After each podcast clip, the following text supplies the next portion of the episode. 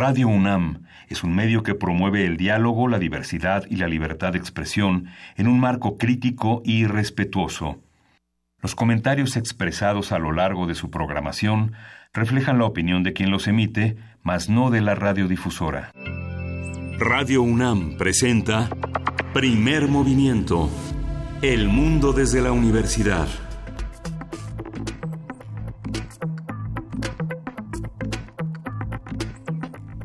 Hola, buenos días. En este jueves, en este jueves 27 de septiembre a las 7, 6 de la mañana, estamos en Radio UNAM en primer movimiento. Luis Iglesias, buenos días. Hoy desperté y pensé que era sábado, Miguel. ¿Sí? ¿Otra vez? Una vez más.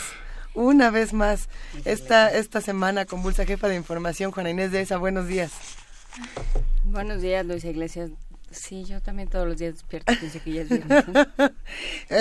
lo digo porque la ciudad el día de ayer fue eh, creo, muy distinta a la ciudad a la que estamos acostumbrados. Por supuesto que arrancamos hablando de que ayer estuvo la movilización, se, dio a se llevó a cabo la movilización por los cuatro años de Ayotzinapa, una movilización importante que a pesar de la lluvia no perdió digamos, su, su afluencia y, y, su compromiso.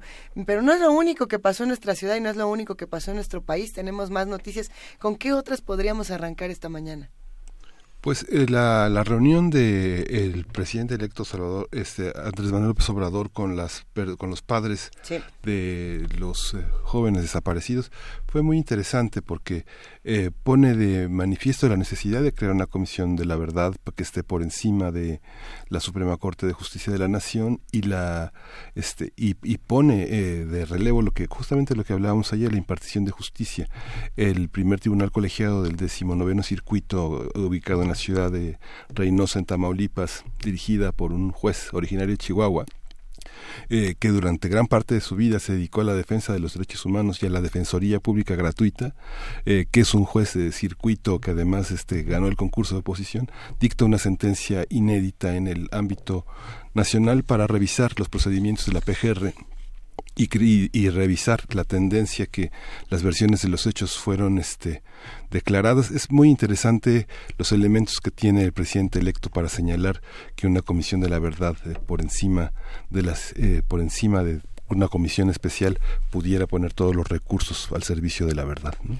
Sí, y yo creo que de este de este tema que mencionabas y que y, que sí te, te, tiene muy interesado y emocionado desde hace un rato Miguel Ángel es eh, tiene que ver también con la PGR, o sea, si algo, eh, si algo no, entre muchísimas cosas que nos quedó a deber este gobierno y este sexenio, hay eh, es la, eh, la PGR, o sea, realmente la cantidad de, de crímenes no resueltos, de impunidad, de, de pues delitos mayores y menores que ya ni siquiera se denuncian, porque ¿para qué? ¿No? Esta incapacidad de los sistemas de justicia eh, fue una constante durante todo el sexenio. Ya venía mal, pues, pero, pero durante el sexenio lo único que hizo fue refrendar, por un lado, su carácter absolutamente eh, servil para con la presidencia de la República, absolutamente sumiso a la presidencia de la República,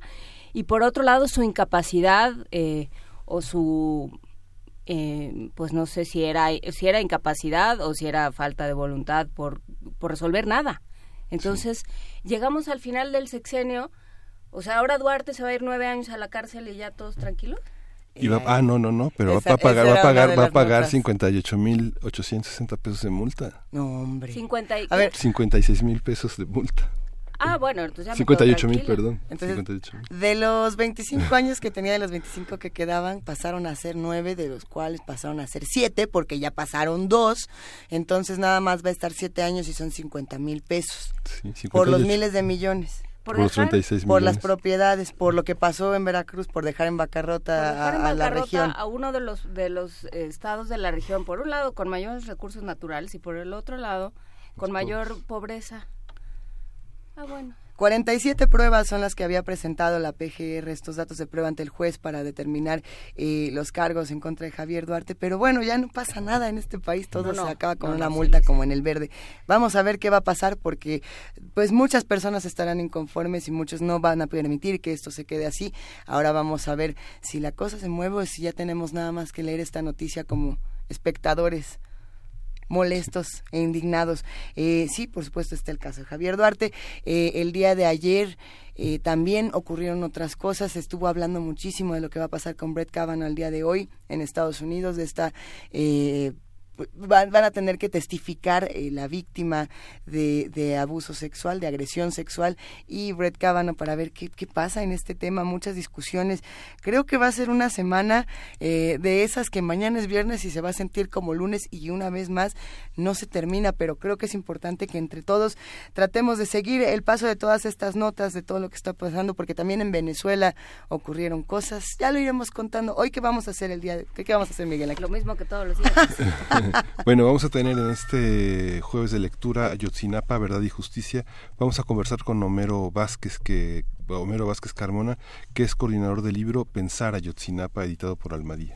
Sí, es un libro interesante con otro tipo de, reflexiones desde, desde otros puntos de vista. Historia de México, vamos a hablar de Brigada Almonte y Francisca Ortiz. Eh, Brigada Almonte y Francisca Ortiz, las mujeres de José María Morelos.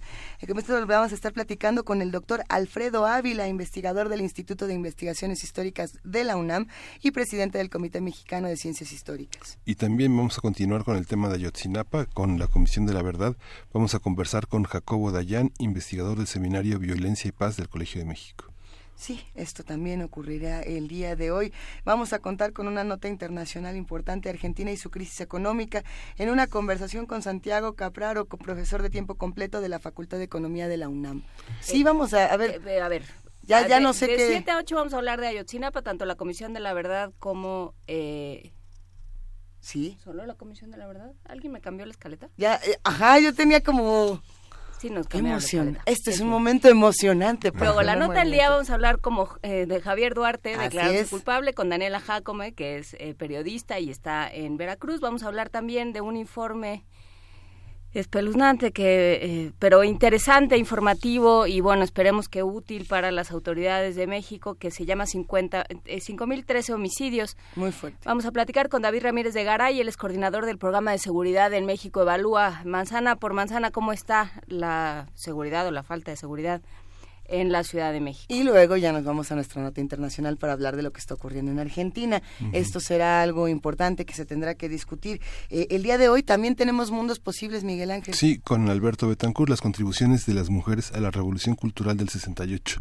Vamos a hablar de este de este tema que estamos a, un, a unos a unos pasos de llegar al 2 de octubre y conmemorar es un punto de llegada y un punto de partida en la conmemoración que la universidad ha organizado en torno al movimiento y Alberto Betancourt se va a dedicar a, a desmenuzar el tema de la, de, la, de la, mujer. Ya estaremos hablando con ustedes también de lo que va a hacer Radio UNAM para el día 2 de octubre, de las muchas producciones que se tienen planeadas. Probablemente ya han escuchado algunas cosas dentro de la programación, pero bueno, aquí se los vamos a contar. Así que invitamos a todos los que hacen comunidad con nosotros a que se queden de 7 a 10 de la mañana. Al parecer tenemos sorpresas, tenemos, tenemos cambios, tenemos cosas importantes que conversar con ustedes. Así que vámonos con un poco de música esta mañana. ¿Qué vamos a escuchar, Miguel Vamos Ángel? a escuchar de Winton Marsalis, dos tercios, la aventura a dos tercios.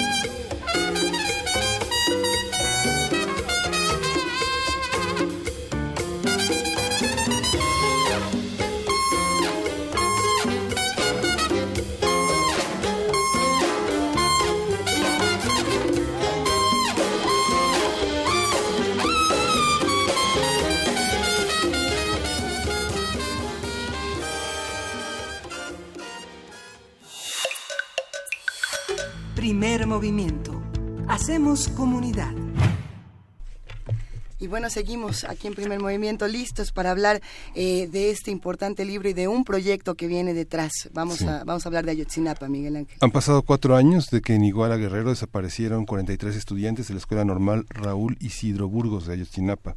Los familiares de los normalistas han tenido que enfrentarse a trabas y laberintos burocráticos en su búsqueda de verdad y justicia, que no ha cesado y que ha puesto de manifiesto la impunidad y el abuso de poder por parte del Estado, cosa que vimos eh, justamente el día de ayer, tanto en las movilizaciones como en las distintas discusiones en nuestro país.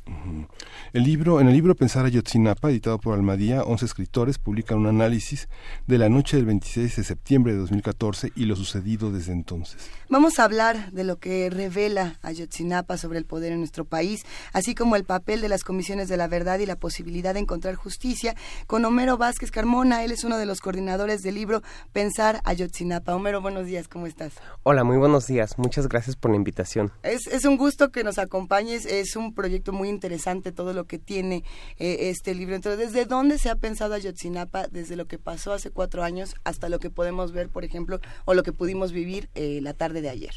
Bueno, yo creo que a título personal lo que puedo pensar es que ha habido una serie de distorsiones en el caso, ¿no? Por ejemplo, tenemos dos narrativas que están contrapuestas, una que se presenta en un primer momento como verdad histórica y otra que con base en evidencia científica presenta el grupo interdisciplinario de expertos independientes y que contradice totalmente a la verdad histórica. Entonces lo que tenemos es como dos narrativas que se confrontan, una con evidencia un poco dudosa y la otra con evidencia científica, pero que además es desechada por las fuerzas políticas del Estado.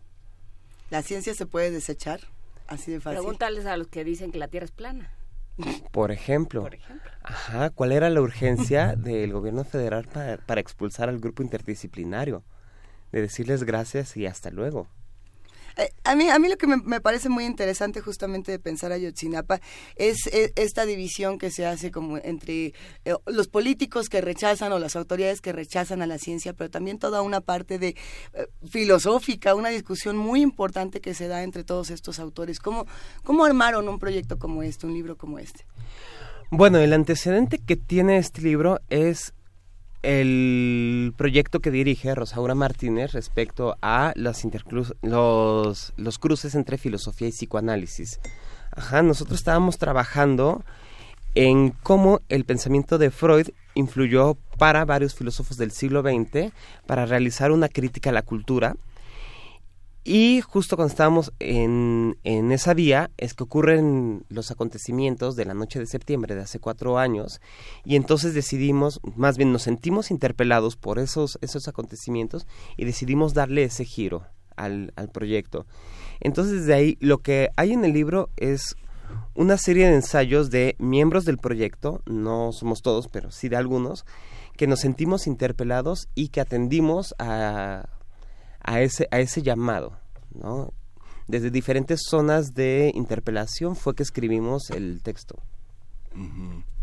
Es muy interesante porque el, este, veo el índice y el modelo de, este, de análisis en un, en, en, en un país donde ha prosperado poco el, el psicoanálisis y sobre todo en términos de análisis de la filosofía política no ha prosperado como ha prosperado en Argentina. Digamos, es el tema de las, este, de las madres de mayo ha sido una constante el analizar este, todas estas categorías de orden clínico como la pulsión de muerte, duelo y melancolía, todo este trabajo del psicoanálisis para pensar el tema de la cosificación, del fetichismo en torno a un problema como este. ¿Cómo pensar desde el psicoanálisis? ¿Qué obstáculos hay también para pensar desde el psicoanálisis y la filosofía un tema como este? Bueno, en cuestión de cómo pensar, es más bien, creo que lo que, lo que podemos encontrar en la riqueza del trabajo de Freud, en el pensamiento de Freud, más allá de una clínica analítica, es una serie de develamiento respecto a cómo hacer conciencia. Y si eso lo llevamos a dimensiones políticas, es más bien cómo aquello que nos ha constituido de manera inconsciente y de manera colectiva se está, está allí presente y se está presentando de manera repetitiva y de qué manera eso llevarlo a la palabra y entonces poder ser conscientes. Por ejemplo, tenemos crisis de violencias muy fuertes en este país, ¿no? ¿De qué manera podemos identificar esa violencia y después que la identificamos, qué hacemos con eso, ¿no? Ahora, desde luego que hay ciertas limitaciones, ¿no? Pero yo creo que las potencialidades que puede tener pensar desde el psicoanálisis a la política, como lo han hecho, por ejemplo, Judith Butler o lo han hecho Ernesto Laclau o Zizek, es precisamente poder dar cuenta de la subjetividad humana más allá de lo que pueda ser un discurso visible, es decir, a partir de una serie de invisibilidades que están presentes y que, y que en tanto no se enuncian, se actúan. Sí, ¿en qué, en qué sentido, eh, cómo, cómo se vincularían, digamos, para, para quienes no han leído a Butler, para quienes están despertando de este... Y dicen, con, Judith, con ¿qué? trabajo, y están de- diciendo como psicoanálisis y, y política, eh, porque lo único que te viene a la mente son como una serie de cartones de Kino que todos terminan muy mal. Entonces, a ver, ¿cómo, ¿cómo se vincularían, según estas teorías, el psicoanálisis y la política? Ok, creo que más bien el psicoanálisis lo que ofrece son herramientas conceptuales de pensamiento, ¿no? Ahora que mencionabas a Judith Butler, podemos ver, por ejemplo, cómo a partir de un análisis minucioso que hace de duelo y melancolía, ¿no? Lo que está ella planteando es que puede haber una cultura melancólica que se establece a partir de no darse cuenta que rechaza aquello que no es constitutivo de sí. Y en cambio el duelo, la posibilidad de, afecta- eh, de efectuar duelo, es la oportunidad de poder dar cuenta que hay algo más, que hay otro, que hay algo perdido en esa constitución y que lo que se, de lo que se puede tratar es de traerlo así para reconocerlo. Ajá, el reconocimiento no significa necesariamente integración, sino por lo menos relación con la alteridad. Entonces, de algún modo, creo que lo que hace Butler y lo que incluso también nosotros hemos tratado de hacer es cómo a partir de estos conceptos psicoanalíticos podemos pensar en lo político, ¿no? En el caso de Butler, que va hacia cuestiones de género y que va hacia cuestiones de, de incluso grupos vulnerables, es la pregunta es ¿por qué se da la vulnerabilidad, no? ¿Qué es lo que hace una sociedad que permita o que sostenga este rechazo hacia ciertas identidades? Y, y, bueno, pues ahí es donde ella más bien piensa en el duelo freudiano. En el caso de nosotros estamos también pensando desde ahí y también pensando desde qué es lo que pasa cuando estamos sometidos a una cadena de repetición, ¿no? De actos repetitivos y que no podemos ser conscientes de ellos. ¿De qué manera los hacemos conscientes? Como podría ser una serie de violencias que pueden estar ahí actuando. ¿Y qué hacemos después con eso? De hecho, en ese sentido van incluso varios de los ensayos del, del libro de Pensar a Yotzinapa. Y es que justamente hay, hay uno en particular que me llamó mucho la atención, es de Mariana Hernández Urias. El, el ensayo se llama ¿Cuánto vale esa vida? El caso Ayotzinapa y el fenómeno de la cosificación, donde Mariana retoma las ideas de Butler y lo que hace es preguntarse por el valor de las vidas, eh, la buena vida, la mala vida, este, ¿cuánto vale una vida en nuestro país? Yo me pregunto, y, y te lo pregunto, ¿cuánto vale una vida en un país como este donde tenemos miles de desaparecidos, donde encontramos fosas, donde encontramos el, el tráiler, el otro tráiler, el de Jalisco, el de aquí, el de allá? ¿Qué hacemos con estas preguntas? Así es, y que hablando de Mariana es interesantísimo su texto porque lo que hace es precisamente analizar de qué modos es que se ha ido cosificando ciertas identidades Sí. para que algunas merezcan ser consideradas y otras simplemente rechazadas. ¿Y qué es lo que tenemos, por ejemplo, en el caso de Ayotzinapa? Tenemos a muchachos, adolescentes, ¿no? De escasos recursos, que incluso en el texto de Mariana Sí. viene muy bien analizado, ¿no? Cuáles sus- son sus condiciones sociales y políticas, ¿no?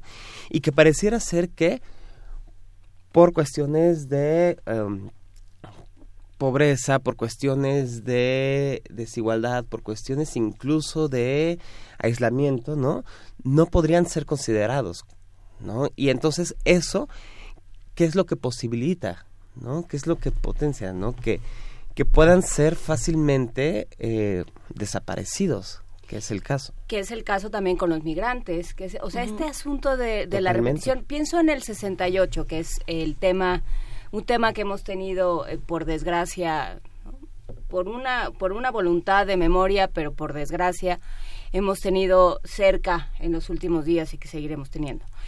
Y que tiene esa especie como de, como de, pues, de condición de repetición, digamos, ¿no? O sea, están las las violencias de Estado han estado presentes en México desde los años 60, eh, antes y en diferentes lugares del país, en Guerrero, por supuesto, en Michoacán, en muchas partes del país y sistemáticamente eh, pues siguen sucediendo. ¿En qué momento se para esto, según la filosofía? ¿En qué momento, según el psicoanálisis, en qué momento podríamos llegar a decir ya no? Que ese es el gran tema. Sí. No resignarnos a la repetición de alguna forma. Yo creo, y en este sentido incluso van Kant y Freud, que la violencia es constitutiva del, ser humano, ¿no?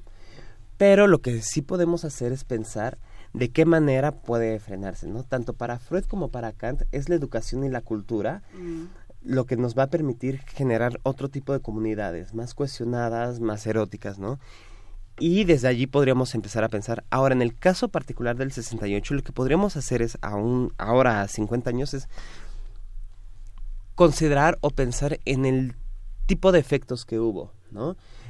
A mi modo de ver, en el 68 se empezó a gestar un, un cierto modo de hacer política, de lo que, que lo que nos fue heredando fue, por ejemplo, la posibilidad de integrar los derechos de las, de las minorías, ¿no? De considerar una serie de eh, protocolos y estamentos, ¿no? Que pusieron a México en sí, una discusión de izquierda internacional.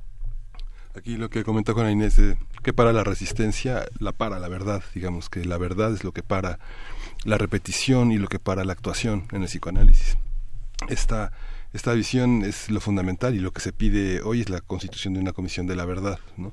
Lo que va alguien que asiste a la terapia es este, decir una verdad que siempre se ha, construido toda una serie de mecanismos para ocultarla. ¿no? es el tema, digamos, de la verdad. Sí, sí, y que lo que tenemos en el caso de Ayotzinapa es justamente una no verdad, ¿no? O tenemos por lo menos dos narrativas. Una falsificación. Una falsificación de dudosa procedencia, que se conoce como verdad histórica, y una revisión con bases en, en, la ciencia, ¿no? que es el informe del grupo interdisciplinario, que justo contradice a la verdad histórica, ¿no? Y ahí es fundamental la verdad porque de primera instancia, sin tener la verdad, no se sabe qué hacer. ¿No? O sea, no sabemos hacia si elaborar duelo o no, ¿no? El estatus de los 43 sigue siendo de desaparecidos hasta que la evidencia confirme lo contrario. Y entonces, si no hay verdad de qué ocurrió en esa noche, dónde están, etcétera, simple y sencillamente estamos ante la imposibilidad de, de poder actuar ¿no? No podemos... ¿cómo, ¿Cómo le hacen estos 11 autores entonces para entender la relación que se dio entre autoridades y periodistas y medios de comunicación? Por ahí hay otro ensayo que se llama Informar, Informar Mata y lo estaba buscando. Así pero es de Mariflor. Es justamente, no, no, no, no, por más que le doy vuelta a libertad no lo encontré. Aquí es, bueno, ah, justo la hora ahora, ¿no? Mariflor Aguilar, Informar Mata, Construcción Social de la Autodevaluación y el Heroísmo, que estudia mucho la figura de Murillo Karam, lo cual es interesante para un momento, justo con su ya me cansé, con la verdad histórica, con todo este tema, pero también toma, lo, eh, por ejemplo, los asesinatos, los feminicidios en la Narvarte, y cómo eh, esta realidad en nuestro país de los periodistas, de los medios de comunicación, se relaciona con esta otra y con estas autoridades eh, que se rehusan a dar información y el psicoanálisis dónde entra ahí y la filosofía dónde entra ahí. Bueno, son como varias preguntas. Son como mil.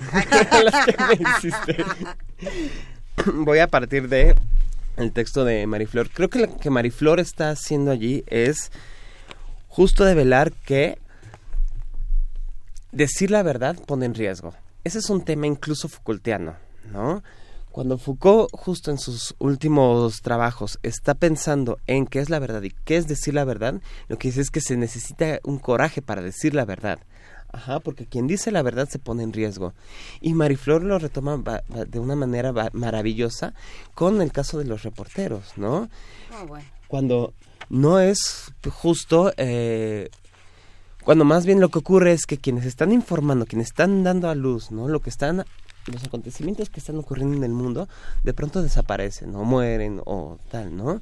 Y entonces es como cuando se apela a la figura de Murillo Karam con el Ya me cansé, con el Verdad Histórica, con incluso algunos medios que lo que hicieron fue reproducir hasta el cansancio la verdad histórica como los acontecimientos que fueran verdaderos, justo estamos hablando de, por un lado, una influencia del, del Estado o del poder hacia querer darle forma a los acontecimientos y por el otro, en una especie de eh,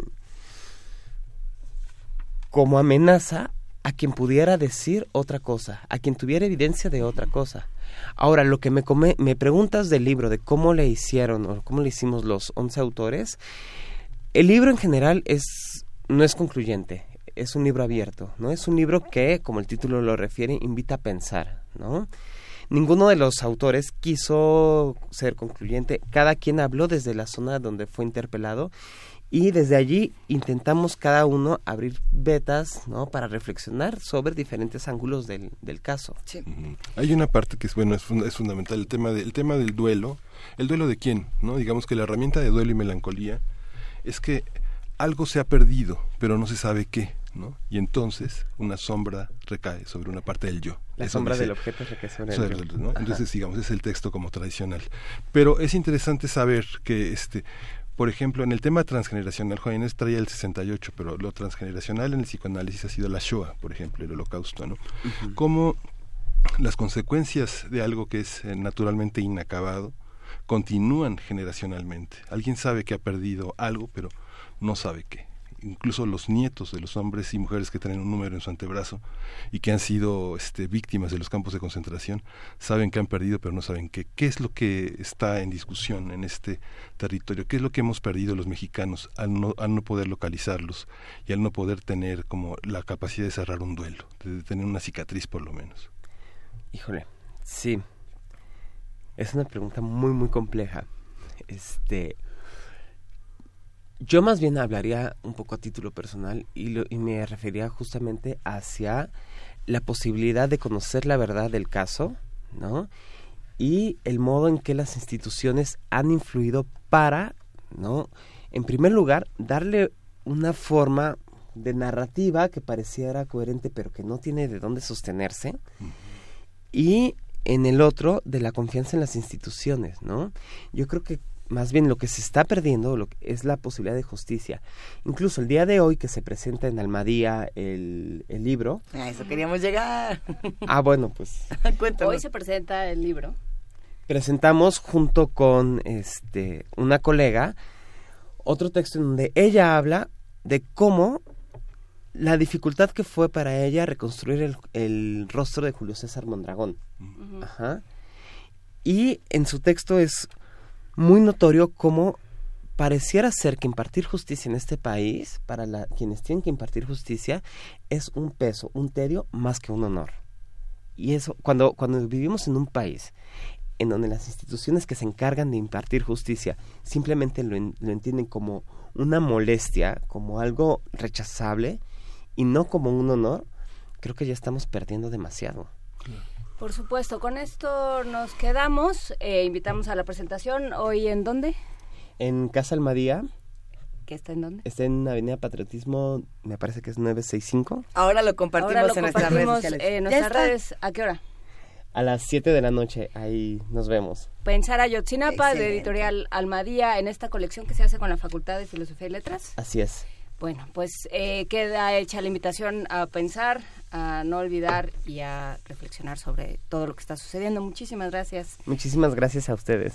Homero Vázquez Carmona, coordinador del libro Pensar a Yotzinapa, muchísimas gracias por estar con nosotros. Quédense con nosotros porque ya viene Jacobo Dayan. Venga. Primer movimiento. Hacemos comunidad.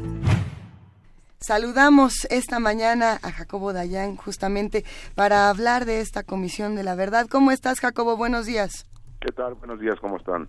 Un gusto escucharte. Cuéntanos, Ayotzinapa, Comisión de la Verdad, ¿desde dónde le vamos a entrar?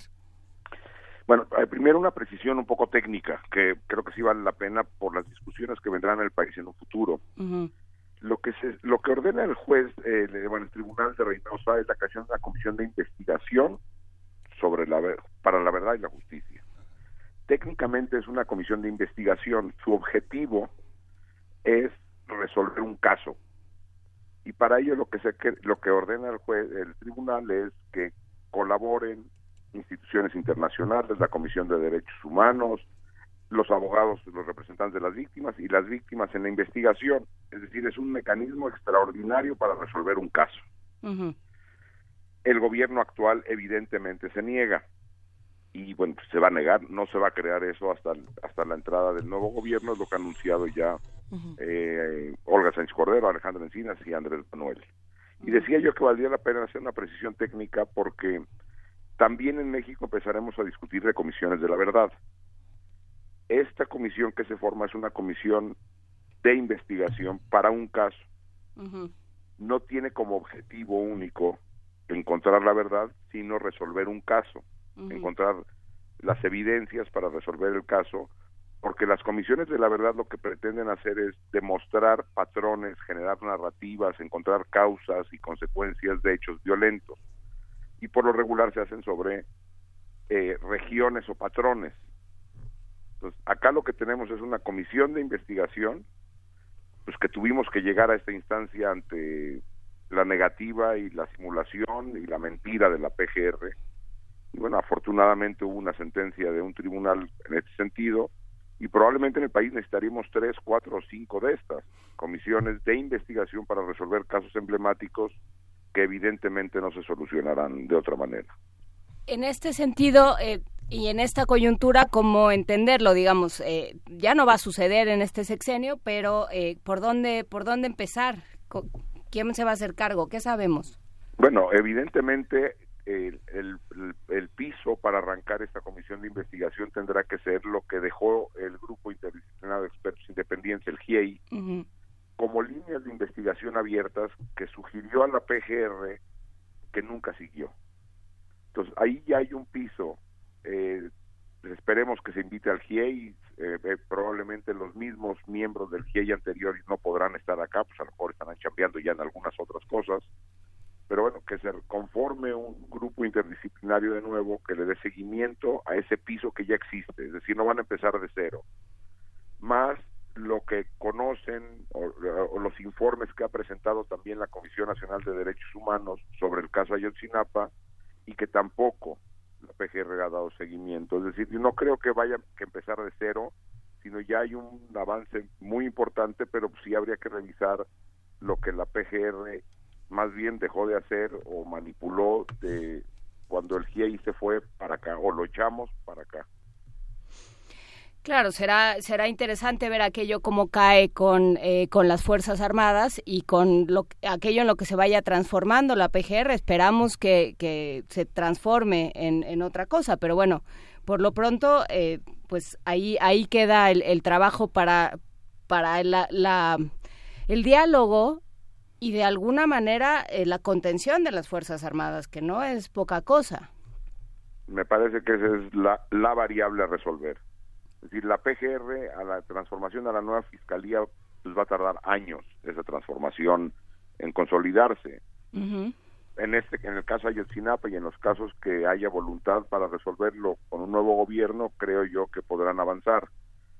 Pero la gran variable a resolver es cuál va a ser la respuesta o el papel o la opinión de las Fuerzas Armadas ante esto y cuál va a ser el papel o la opinión del gobierno para con las Fuerzas Armadas. Sí, que ahí está la ley de seguridad interior dando vueltas. Todavía. Todavía. Sí. Pero bueno, pues eh, nos ocuparemos de estos temas con más espacio, pero no queríamos dejar pasar eh, este tema en este día y te agradecemos muchísimo, Jacobo Dayan, la desmañanada y la conversación. No, bueno, muchas gracias a ustedes y estamos en contacto. Un gran abrazo, Jacobo Dayan. Chao. Y con... investigador del Seminario de Violencia y Paz del Justamente, gran abrazo al genial Jacobo Dayan. Con esto nos vamos a música, Miguel Ángel. Sí, Making Movies, pa'lante.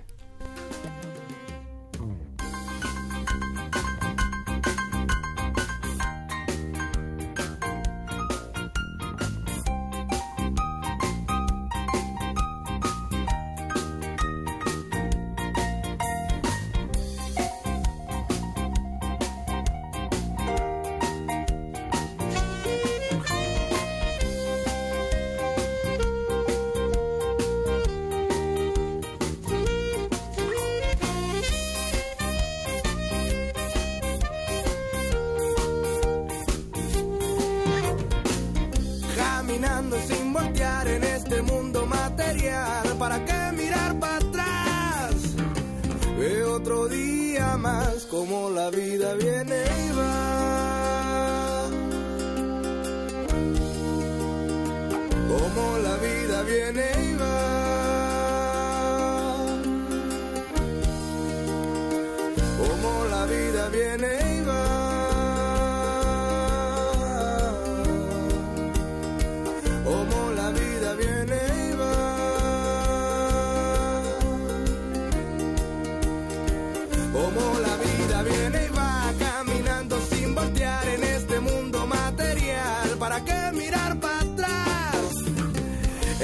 Este juego hay más de una oportunidad.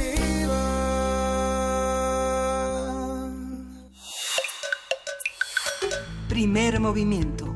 Hacemos comunidad. Historia de México.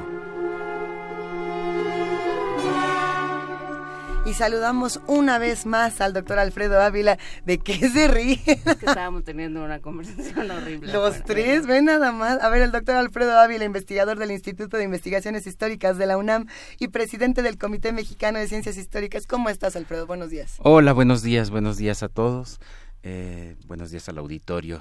Oigan, yo, yo había eh, propuesto un tema para, para esta ocasión y de última hora tuve que cambiarlo. Y, y- y- y lo voy a decir al, y lo voy a decir al aire. ¿eh? Este, el- la información que yo iba a obtener acerca de las mujeres de José María Morelos, que era el tema que yo tenía planeado para hoy, está fundamentalmente en la biografía que hizo el gran Carlos Cerrejón Peredo sobre Morelos. Y ayer estuve buscando en las bibliotecas de la UNAM, no eh, incluido en mi, mi Instituto de Investigaciones Históricas, y nunca nadie ha comprado ese libro. Sí. O sea, un libro que tiene ya dos años de haber aparecido y no ha llegado a las, a las bibliotecas. Pero es la edición enorme que hizo este, La- la del Colegio de Michoacán, La sí, del Colegio sí. de Michoacán, sí, es que Sí, está caro, ¿no? este- Les debe costar mucho a las bibliotecas comprar ese libro. No, pero, Oh. no, Bueno, no, pero, pero es, es, es la mejor biografía de, Sí. de Morelos. Este, entonces, sí, lo, lo digo aquí al aire para que... Se la dictó Morelos. Es además, un llamado a... Sí, para Como, que, como San Luis alegó, se, lo hagan. se sí, le dictó su biografía. El- Así. Entonces, de, de lo que dec- decidí hablar un poco recuperando lo de la, eh, la eh, sesión anterior, la charla anterior, que estuvimos hablando de Leona Vicario, me quedé pensando en todas estas mujeres que colaboraron eh, con el proceso de independencia y que, y que son poco conocidas y que, bueno, estuvieron allí presentes de distintas, de distintas formas. Eh, y recordé a una de ellas, eh, una mujer de la cual yo no tengo ningún otro registro, de verdad no sabemos quién, quién, quién fuera, no, no hay más datos biográficos que un expediente que se guarda en el Archivo General de la Nación, eh, en el cual se consigna que ayudó a escapar a Vicente Guerrero de la Ciudad de México en enero de 1823, cuando el emperador Iturbide eh, después de haber disuelto el Congreso, después de empezar a perseguir ya, eh, eh, pues iniciar una persecución política, sobre todo porque en diciembre de 1822 se había revelado Antonio López de Santana a favor de la República.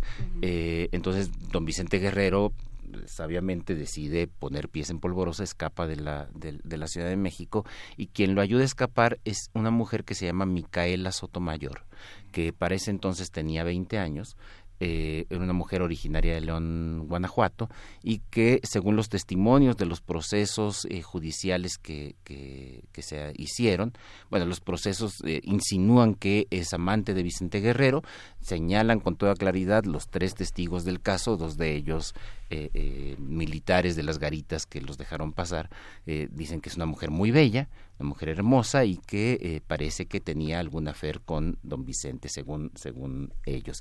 Eh, don Vicente ya, hay que decirlo, estaba casado, tenía una hija de 14 años, pero bueno, sabemos que esas cosas no obstan para, eh, para las otras. Y...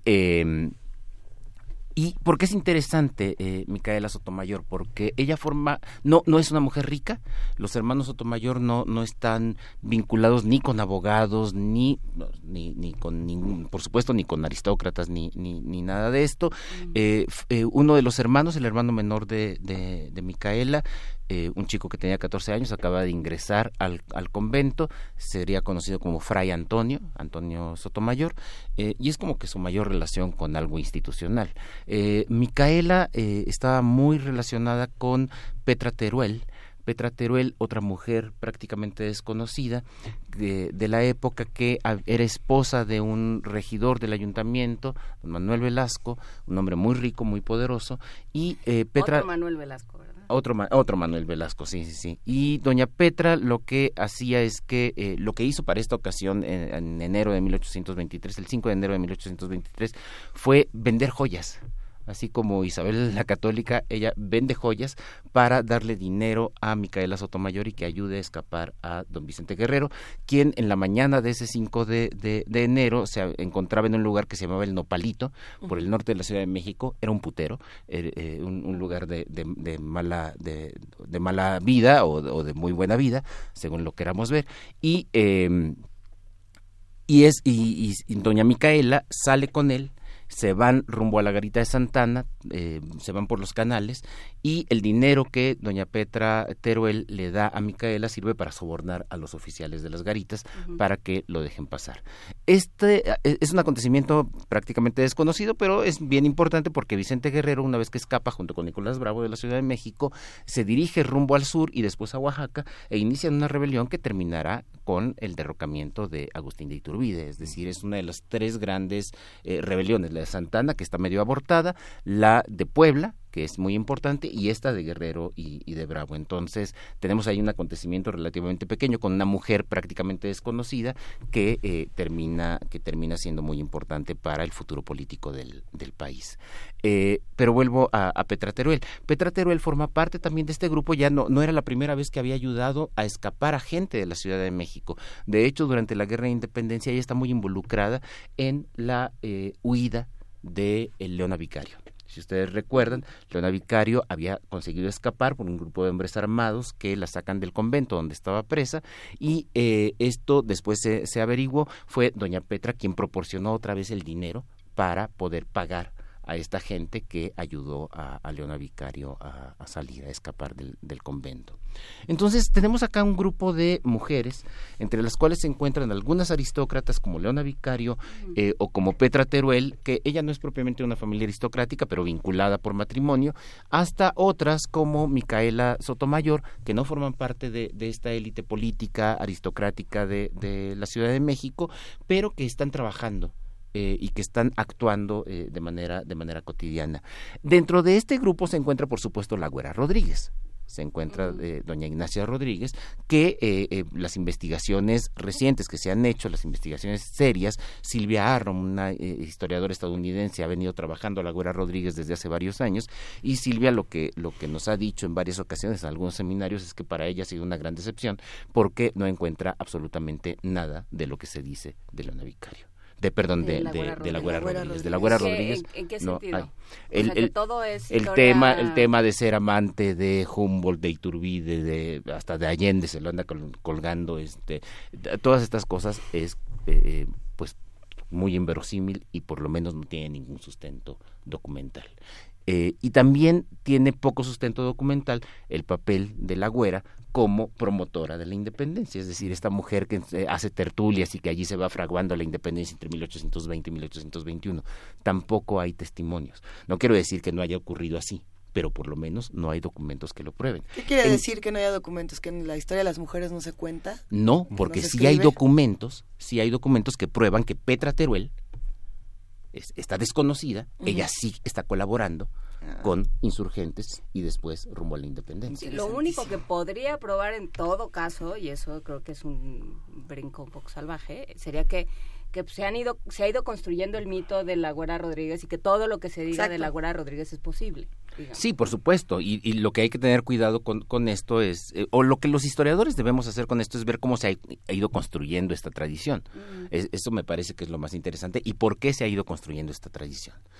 si a manera de hipótesis, y no digo solamente como eso, yo tengo la impresión de que la Güera Rodríguez ha terminado siendo una especie de, eh, eh, de imagen que resume o que, que completa lo que muchas otras mujeres sí hicieron durante la guerra de independencia. Y no solo aquí, sino por ejemplo en, Francia también, ¿no? Esta idea de la mujer que eh, la mujer eh, ilustrada, cultivada, que recibe en sus salones, que presta estos espacios aparentemente inocentes para la para la conspiración, para el intercambio de ideas, para la construcción de proyectos políticos y sociales, se interviene y demás. Digamos, esa es una ese es, ese es algo, un modelo que, que se ha visto en otros sí, lados. Sí, sí, sí. No, pero que además sí funciona. Es decir, si qué hay bueno, estas mujeres que están ah, haciendo tertulias, bueno, José Ortiz y, y- y muchas otras, pero eh, a lo que voy es a que la güera termina siendo como el, el- quien, quien resume a todas. ¿sí? Entonces, cuando se piensa en tertulias, cuando se piensa en mujeres, en lugar de pensar en todas estas que son desconocidas y cuyos nombres apenas nos suenan, eh, habitualmente decimos, ah, la, la, la güera, la güera Rodríguez, ella, ella es. Y es muy curioso porque en realidad la güera tenemos muy poco, muy poca evidencia, nula evidencia de que lo hubiera hecho. Lo suponemos porque lo hacían todas, pero, pero, pero no hay evidencia, no hay documentos de, que lo hubiera hecho. ¿Qué pasa con la güera? Que tenemos por ahí dos testimonios que nos indican que era una mujer muy, muy bella y por lo tanto, este, pues nos gusta imaginarnos, ¿no? Nos gusta imaginar a esta mujer ahí organizando. Yo vengo a proponer acá otra cosa. Ándale. A Micaela Sotomayor, esta mujer de 20 años, que según todos los testimonios era hermosísima y estaba enamorada nada más y nada menos que de don Vicente Guerrero, aquel mulato de tierra caliente que en ese momento eh, eh, estaba escapando para iniciar una rebelión en contra del emperador.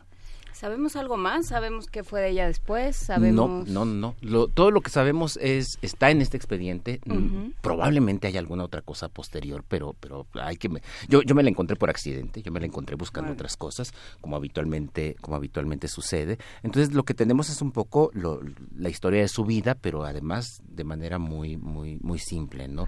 Sabemos que eh, es hija de eh, un hombre que forma parte de un gremio en León, Guanajuato, que se viene a la Ciudad de México desde que tenía cuatro o cinco años, no queda bien especificado, pero, pero está en la Ciudad de México, sus hermanos llegan después, es, es la eh, penúltima de siete hermanos. Este, es decir, más jóvenes que, que ella, solamente hay otra hermana y luego este Fray Antonio que, que termina eh, ten- teniendo las órdenes menores. Eh, no sabemos a qué se dedican sus otros hermanos, no tenemos idea. Sabemos que vive en lugares peligrosos, es decir, sabemos que vive cerca de donde hay un prostíbulo, sabemos que eh, eh, está por allá, pero no tenemos evidencia de que ella haya sido prostituta, no, no parece que haya sido prostituta, dada la cercanía que tiene con otras personas. Probablemente trabajaba para eh, gente de, de bien como, como Petra eh, Teruel, ¿no? Pero, pero Pero- no, no mucho más. Tengo la impresión, por favor, quiero, quiero estar equivocada, además de que eh, las narrativas de muchas de las mujeres, no de todas, de algunas de las mujeres eh, en la historia de nuestro país, se, se resumen a, había muchas, bueno, esta va a ser el, el modelo, digamos, que, la, que representa Ajá. a todas estas mujeres, pero además es muy guapa, Sí. pero además está enamorada de un gran líder mexicano. Eh, y, y siguen reproduciendo estos arquetipos de la- las mujeres bonitas que están al servicio de los hombres eh, de los héroes de Sí. nuestro país. Eh, esta visión misógina de la historia se repite en, en diferentes espacios. Sí, sí, por o- o supuesto. no. sí, por supuesto, se repite. El caso, el caso de la Güera Rodríguez es, es ese. A mí lo que me gusta resaltar de estas otras mujeres es que no tenemos muchos más datos de ellas. El caso de Petra Teruel, Petra Teruel, no, no, no, sabemos, no tenemos idea de cómo era, no hay ningún retrato, eh, en- vamos, está, está allí y su papel es importantísimo. Y no está al servicio de su marido, no está al servicio, está al servicio de, eh, eh, de la causa, de lo que ella cree que es una causa correcta, ¿no? que, es el establecimiento de un orden republicano, eh, desde la época de la guerra de independencia y por supuesto después con la, con la época del imperio de Iturbide. Y, eh, y algo que se nos escapa a veces de, de, de estas mujeres, de, de Petra Teruel y de incluso de la Güera Rodríguez, es la habilidad que tienen también para llevar asuntos familiares. Este, es decir, también como que están en esta doble, en, en esta do- doble dinámica. Petra Teruel casa a sus hijas con tipos que van a ser muy importantes después. Eh, la hija mayor de, de Petra termina casada con Manuel de Miriterán, quien sería secretario de guerra y que después, eh, ya, ya he hablado de él, se suicida en 1832 en, en Padilla, Tamaulipas. La güera también termina casando a sus hijas con hombres muy importantes. Ojo, es un grupo pequeñito, muy, muy pequeño. Casa a la hija mayor con eh, Octaviano Obregón. Octaviano Obregón, si ustedes no lo recuerdan, lo mencioné eh, ya antes, era el prometido original de Leona Vicario. Aquel al que Leona le dijo, no, mejor me voy con este yucateco Quintana Roo. ¿no? Es que todavía dejaste a muchos eh, entusiasmados con Leona Vicario que están exigiendo de este lado segunda y tercera ¿Aquí la parte de esta historia. Pues, sí, supongo que supongo que habrá que seguir, pero genial. pero pero también eh, vamos tienen tienen este otro aspecto, ¿no? Y, eh, de estar pensando en dónde están acomodando a sus hijas, a los hijos un poco menos, pero dónde están acomodando a sus hijas, cómo llevan los negocios, cómo llevan las haciendas y al mismo tiempo están trabajando y están organizando eh, eh, pues actividades como esta, ¿no? Como mandar información, tener Están casando a sus hijas y al mismo tiempo se están este, deslindando de la corona y... sí, sí, sí, y estableciendo y apoyando un régimen republicano. Digamos, les daba tiempo de muchas cosas. Les daba tiempo de todo. Se daban tiempo para todo. Se daban tiempo para todo. Claramente.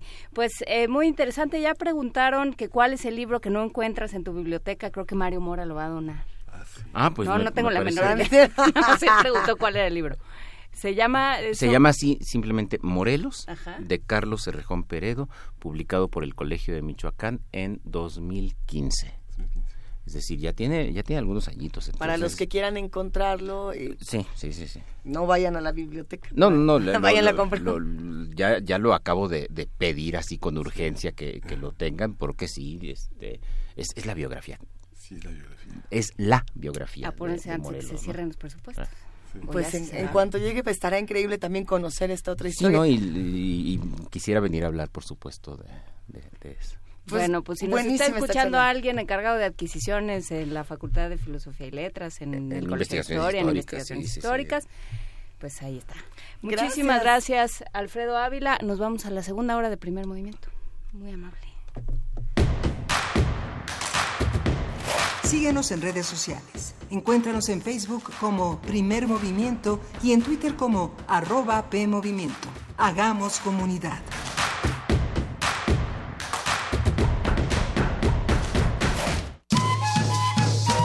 Por segundo año consecutivo, algunas de las mejores casas editoriales se dan cita dentro de nuestra universidad para celebrarla. Feria Internacional del Libro Universitario Filuni 2018. Talleres de edición wiki, edición científica y textualidades lectoras, conferencias magistrales y otras actividades culturales alrededor de la invitada de honor de este año, la Universidad Nacional de Colombia del 25 al 30 de septiembre en el Centro de Exposiciones y Congresos de la UNAM. Consulta la programación en www.filuni.unam.mx. Filuni 2018, tu próxima cita con el conocimiento. Invita la Dirección General de Publicaciones y Fomento Editorial de la UNAM.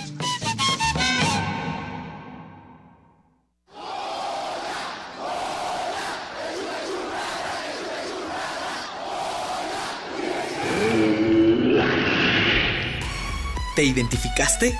Identifícate con Fundación UNAM y ayuda a becar a miles de alumnos universitarios. Súmate 5340-0904 o en www.funam.mx. Contigo hacemos posible lo imposible.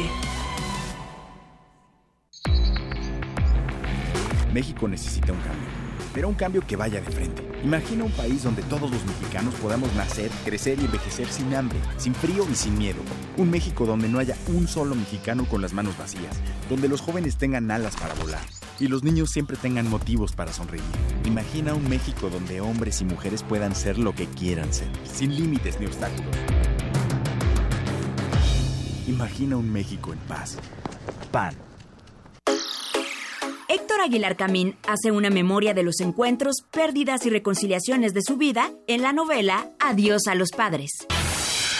Las más de las veces mis recuerdos se abren en la oscuridad como los gemidos en el sueño. Voy sobre los restos de mi memoria en busca de Emma y Héctor, como quien brinca sobre las piedras salidas de un río. Disfruta cultura para llevar en www.descargacultura.unam.mx.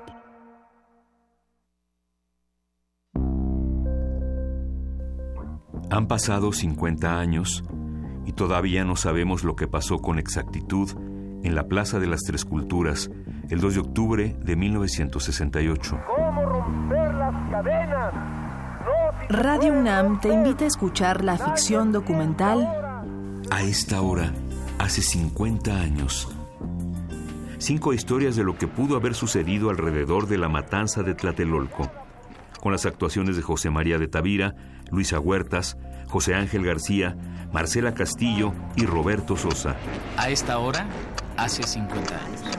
hace 50 años. Escucha sus historias cada media hora durante nuestra transmisión especial del 2 de octubre a partir de las 8 de la mañana por el 96.1 de FM.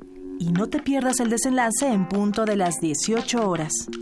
Cuando la realidad supera a la ficción, la ficción nos ayuda a comprender la realidad. Radio UNAM, experiencia sonora.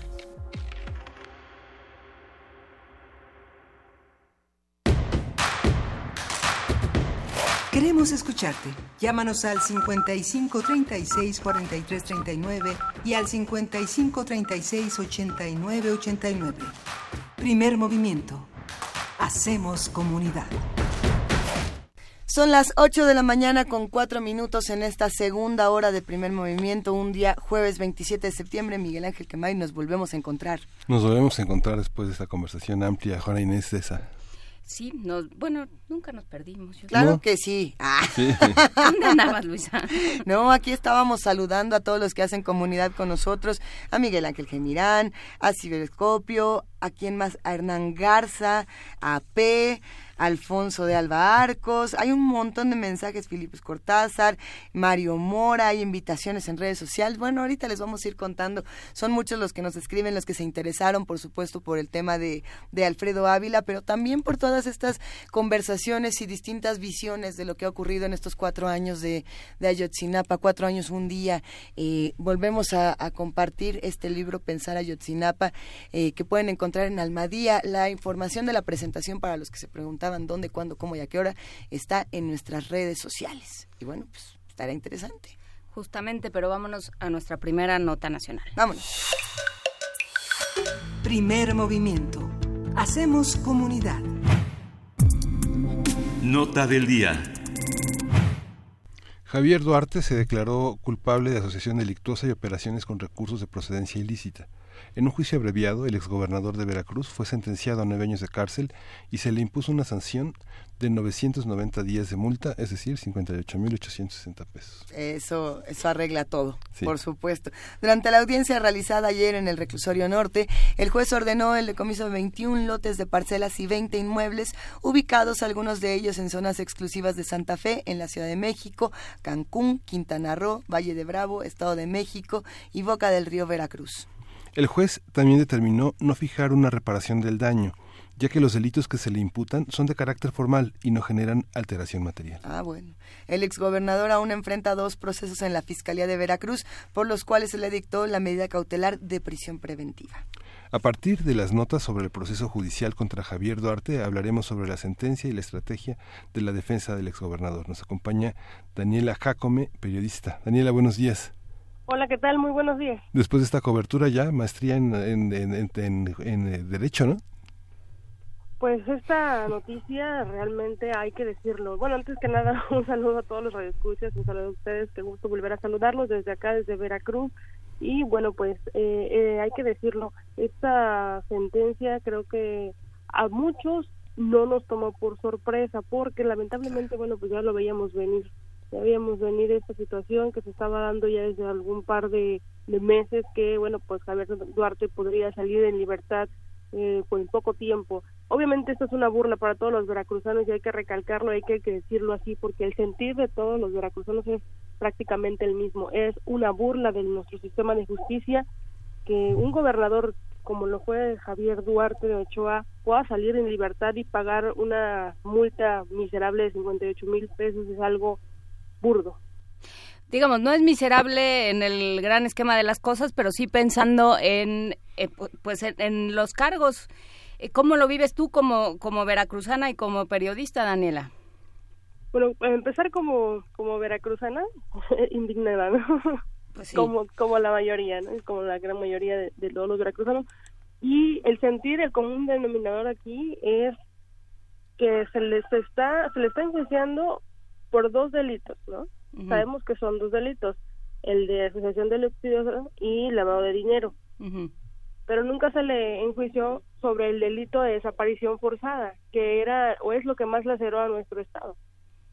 Todas las desapariciones que se que se vivieron en su sexenio, pues ha dejado un Veracruz lleno de muertos. y de fotos clandestinas que seguimos viendo todos los días y que a cada rato que salen en diferentes medios. La Fiscalía acaba de comprobar que encontró una fosa clandestina con más de 170 cráneos hasta el momento. es algo que sigue. Sí, ¿Qué pasa con, con la PGR? ¿Qué fue? ¿Cómo fue esta negociación? ¿Qué fue lo que pasó de ese lado? ¿Cuáles eran las pruebas que se habían presentado? Y, y ahora sí que, ¿como por qué? Pues se sabe que al, momento que pues Duarte pactó, ¿no? Pactó esta sentencia con la PGR, lo que pues conocemos prácticamente como aceptar su culpa, su responsabilidad, para que le pudieran dictar una sentencia más baja, para que pudiera salir en libertad con menos tiempo. Y escuchamos a los especialistas hoy hoy en diferentes medios de comunicación porque pues el día de hoy obviamente es nota nacional no y, si es nota nacional aquí en Veracruz es la nota de todo el día. Los especialistas comentan al respecto abogados eh, etcétera y pues todos coinciden en que por buena conducta podría salir incluso en libertad en cuatro años estamos hablando de que si lleva un año y medio le quedarían tres más o menos dos años y medio por ahí así pues de verdad que es algo pues indignante para todos los veracruzanos y seguimos en el mismo en el mismo tema. Hay ya aquí en Veracruz yo creo que también es importante recalcar esa parte, tocar ese punto, ¿no? La cuestión de la sociedad civil, lo que están viviendo los colectivos, las diferentes personas que se vieron afectadas con ese gobierno, con el gobierno de Javier Duarte, se están levantando, incluso se prevé que se hagan ciertas movilizaciones por las calles, que tomen algunas avenidas, etcétera. Esto es en la indignación, por ejemplo. Sí, porque bueno, por supuesto está el tema del, del desfalco, ¿no? Está, está todo aquello que se le ha que, que, ya se le ha ido documentando, para lo cual el periodismo ha sido fundamental, eh, el que realizas tú, el que realizan desde Animal Político, muchos esfuerzos en el país. Pero también está, como tú mencionabas, Daniela, la desaparición forzada y el asesinato a periodistas, o sea, la cantidad de periodistas que fueron asesinados durante el gobierno de Javier Duarte es, e, es, indignante, es, es, eh, horrorosa. Y ahí está, digamos, no, no, no está dentro de las acusaciones. Ni se paga con 50 mil pesos, desde luego.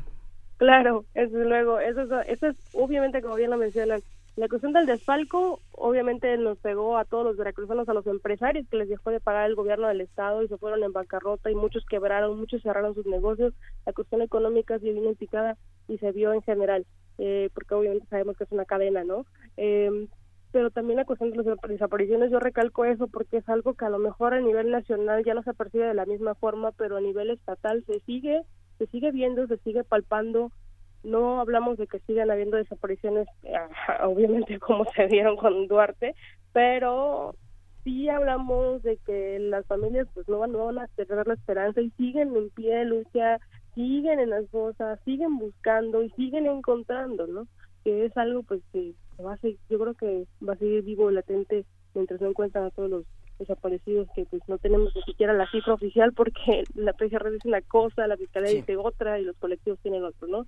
Es de verdad que eso sí es un tema muy, muy sensible que a todos nos pega, nos afecta y lo seguimos viendo a diario. La cuestión de los periodistas, asesinados, compañeros, eh, pues aferrados eh, de batalla de pie, que también sufrieron todo esto del gobierno represor y aparte de eso, de los asesinatos, pues hablamos también de la censura, ¿no? De toda la censura que hubo y que se trató de, de, de hacer durante el gobierno de Duarte y pues realmente fueron o fuimos muchísimos los afectados en ese sentido. Eh, Daniela, ¿qué, ¿qué sigue ahora? Porque eh, eh, esto no puede nada más quedarse en la indignación, en el hashtag, en el tweet, en el, en el que, tragedia. ¿Qué se hace? ¿Cómo se exige que las cosas no se queden aquí o ya no se puede hacer nada? Y que, y que Yunes y que los que vengan no hagan lo mismo, porque el antecedente es gravísimo. Así es. Bueno, eh, hablando de, tocando el punto del gobernador actual, eh, el punto de la una de la tarde, el gobernador va a dar un, mensaje, vamos a ver qué es lo que dice, qué es lo que es lo que opina. Eh, la verdad es que el gobernador de Miguel, Ángel Yunes en Linares, desde que estaba en campaña, bueno, ocupó, sabemos que ocupó el tema de Javier Duarte para ganar la gobernatura, porque estamos honestos, por eso ganó, porque a todos salían medios de comunicación diciendo que iba a meter a Duarte a la cárcel. Bueno, eso fue un punto, ¿no? La gente tenía unas expectativas más altas de él y qué pasó cuando llega el gobierno sigue siendo casi lo mismo. ¿no?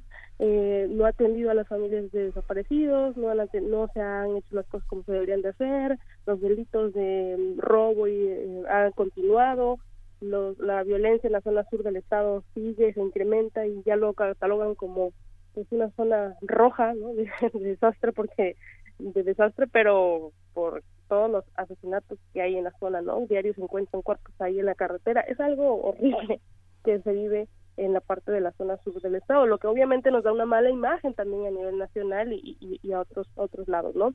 Eh, la sociedad está descontenta con el gobernador que, que tenemos en este momento y pues se quejan de él y se quejan del, del gobierno anterior. Obviamente no hay nada comparado con Javier Duarte, pero como les digo, ya hay movimientos que se están organizando, precisamente movimientos sociales, para exigir que no, no se deje a Duarte en libertad en cuatro años, porque es lo que se está hablando y se está manejando, que por buena conducta y que incluso porque está realizando actividades dentro del penal, dando clases a algunos personas, no sé clases de qué, pero bueno, clases que está dando ahí, este, podría salir en libertad incluso en menos de cuatro años.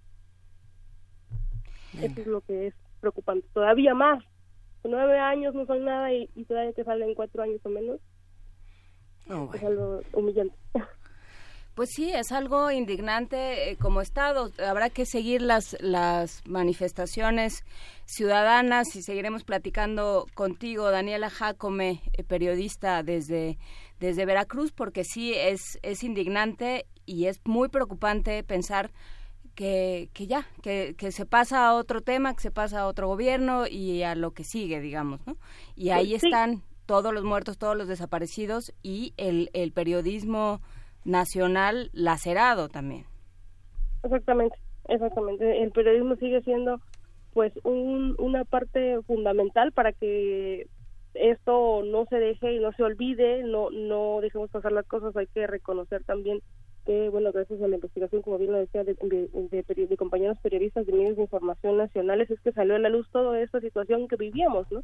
Vivíamos en carne propia, pero también muchos no se atrevían a meterse más allá de lo que de lo que el mismo gobernador o los comunicados oficiales expresaban, ¿no? Precisamente por la, obviamente por, por el miedo, por el temor en, aquel entonces. Y pues lo importante es continuar continuar eh, em, señalando lo que está mal para que esto pueda trascender y que las autoridades pues puedan hacer algo que, que es, es algo contradictorio, ¿no? Hablamos de un sistema de justicia y vemos que con tan solo hacer una, un pacto, con hacer un juicio abreviado, ya con esto tiene Javier Duarte para poder salir de la prisión, de, de, nueve años, eh, por buena conducta cuatro años, lleva un año y medio, y, y vemos luego delitos pues de otras personas, obviamente gente común, del día a día y otros delitos que le dan incluso mayores años por un, un delito menor es algo contradictorio nuestro sistema de justicia.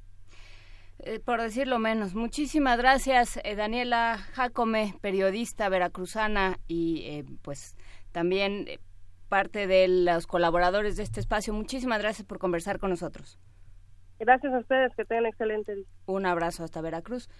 Y nos, vamos con música de Abdullah Lodumo Mindif.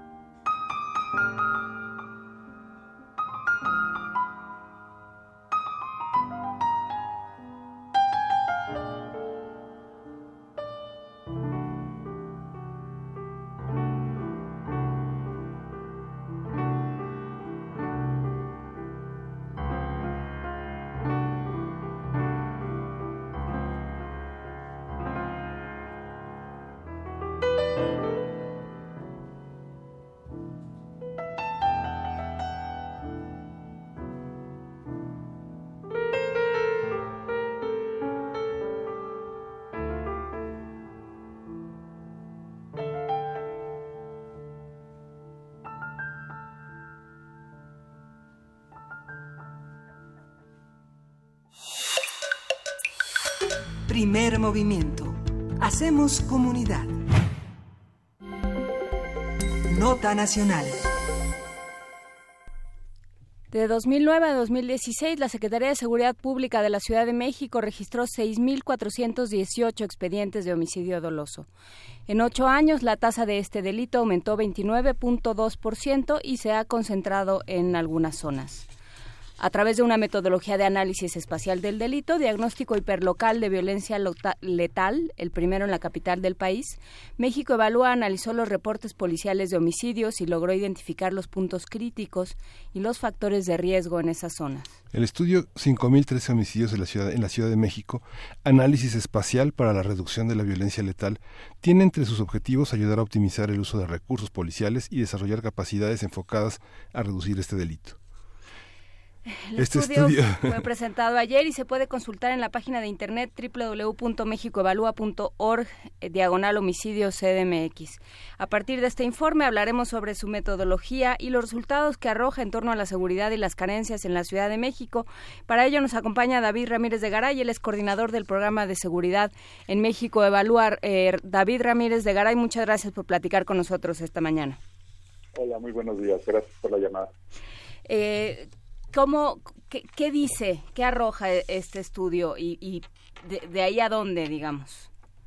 Bueno, este, este estudio que presentamos el día de ayer, eh, primero me, gustaría apuntar que nace de una colaboración, de un convenio que se firmó entre México Evalúa y la Secretaría de Seguridad Pública, como parte del el interés que nosotros tenemos para trabajar con las instituciones encargadas de la seguridad para ir paulatinamente ofreciendo herramientas para mejorar las capacidades de estas instituciones, en este caso la, la Policía de la Ciudad de México.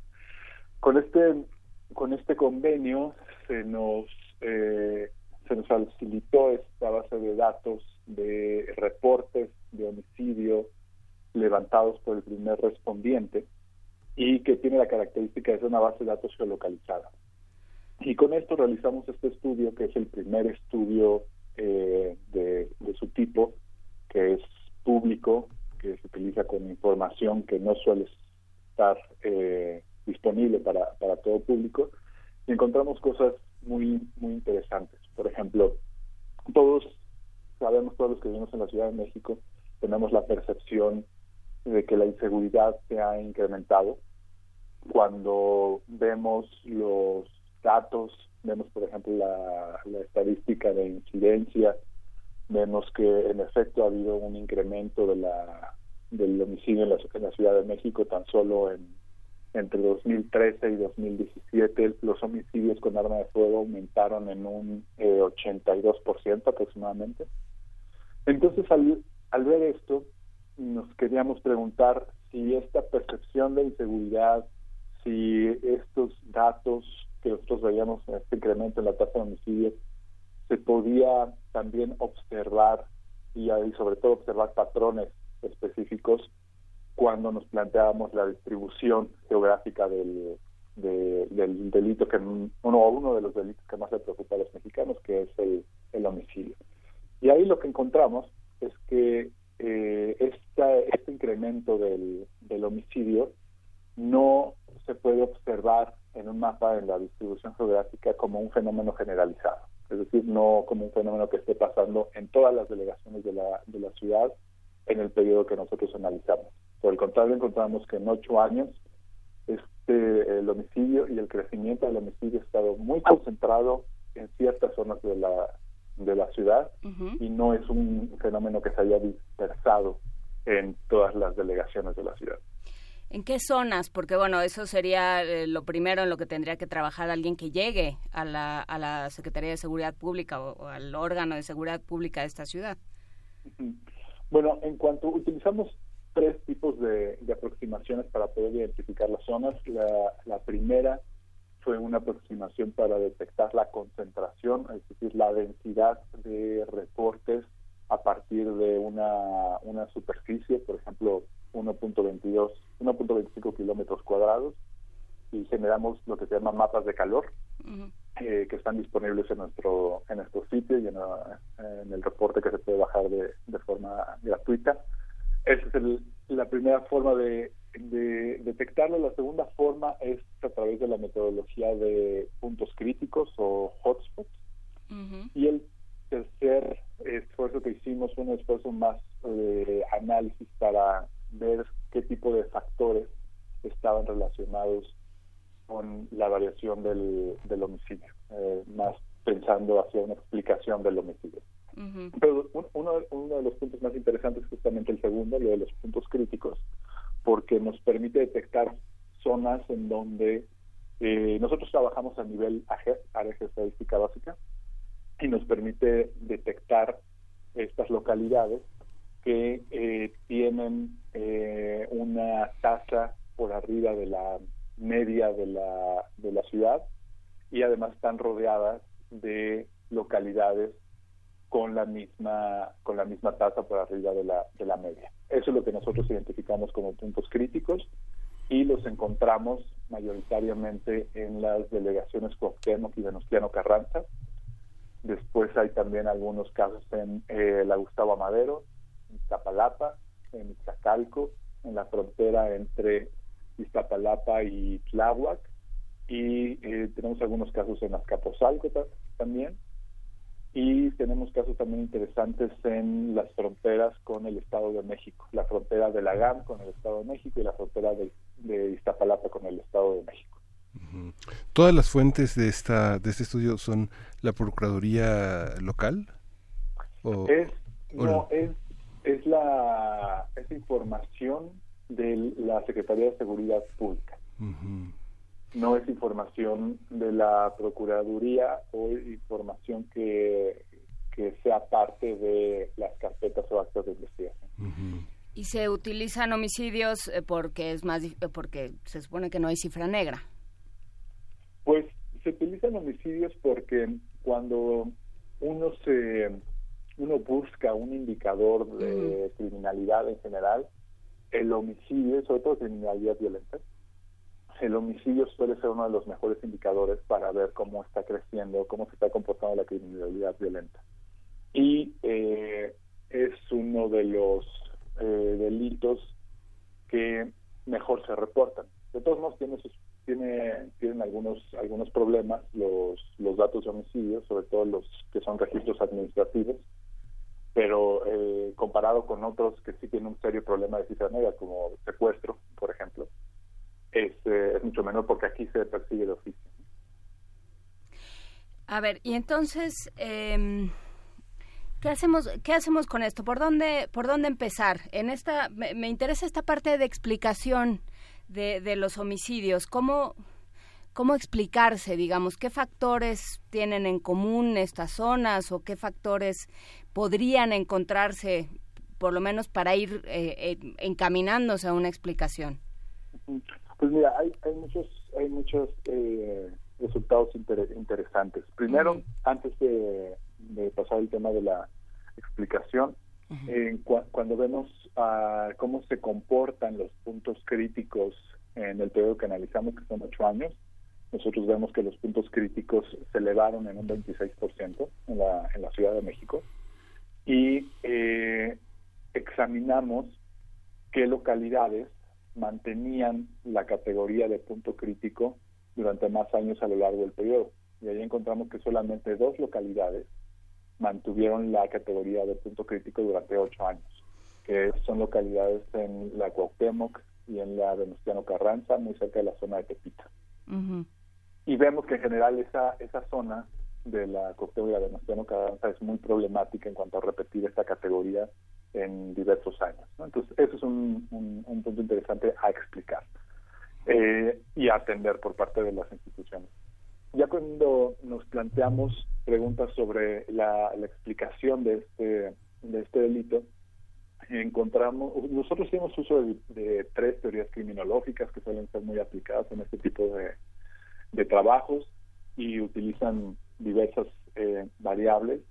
Y, por ejemplo, en nuestros resultados encontramos que vivimos en una ciudad, pero que está, en términos de lo que puede explicar al homicidio, estamos también en contextos o digamos en pequeñas ciudades en donde los factores explicativos ¿Como cuáles? Por ejemplo, tenemos el caso de zonas como la, la GAM, en donde factores más socioeconómicos o dinámicas socioeconómicas nos dan una muy buena explicación sobre la variación de homicidio y aquí estamos pensando en hacinamiento medido a través del número del promedio de personas que habitan en un cuarto, el grado el grado educativo, el grado de joven, el grado de la proporción de jóvenes, perdón, eh, desocupación, etcétera. Ese tipo de, de factores eh, influyen de manera muy clara en la variación del, de los reportes en, en, zonas muy específicas. En este caso, la GAM es un muy buen ejemplo. Pero a kilómetros de distancia, digamos un par de kilómetros, tenemos zonas en donde el mismo fenómeno está siendo explicado por otro tipo de variables y que son variables que pertenecen al contexto urbano, a cómo se ha desarrollado eh, la estructura urbana y cómo esta estructura urbana llega a determinar la oportunidad criminal. ¿A qué me refiero con oportunidad criminal? A la oportunidad criminal me refiero al momento en el que hay un potencial eh, criminal, un criminal motivado, perdón, hay una potencial víctima y hay un vigilante que no está no está presente o no está haciendo su labor. ¿A qué me refiero? Por ejemplo, pensemos en una zona eh, de mayor nivel económico, en donde hay gente con una, manejando un auto caro y no hay vigilancia en este momento, o no hay cámaras, o no se anuncia que hay cámaras, y hay un congestionamiento, y es el momento ideal para que un criminal eh, motivado detecta el, objetivo, eh, intenta robar el, auto, como hay una tenemos un problema de proliferación de armas, eso puede desembocar en un homicidio, y eso sería lo que está explicando en este en este tipo de contextos. Entonces, el punto interesante es, en la misma ciudad tenemos zonas en las que puede explicar por factores socioeconómicos y a kilómetros de distancia tenemos el mismo fenómeno explicado por otro por otro tipo de dinámica.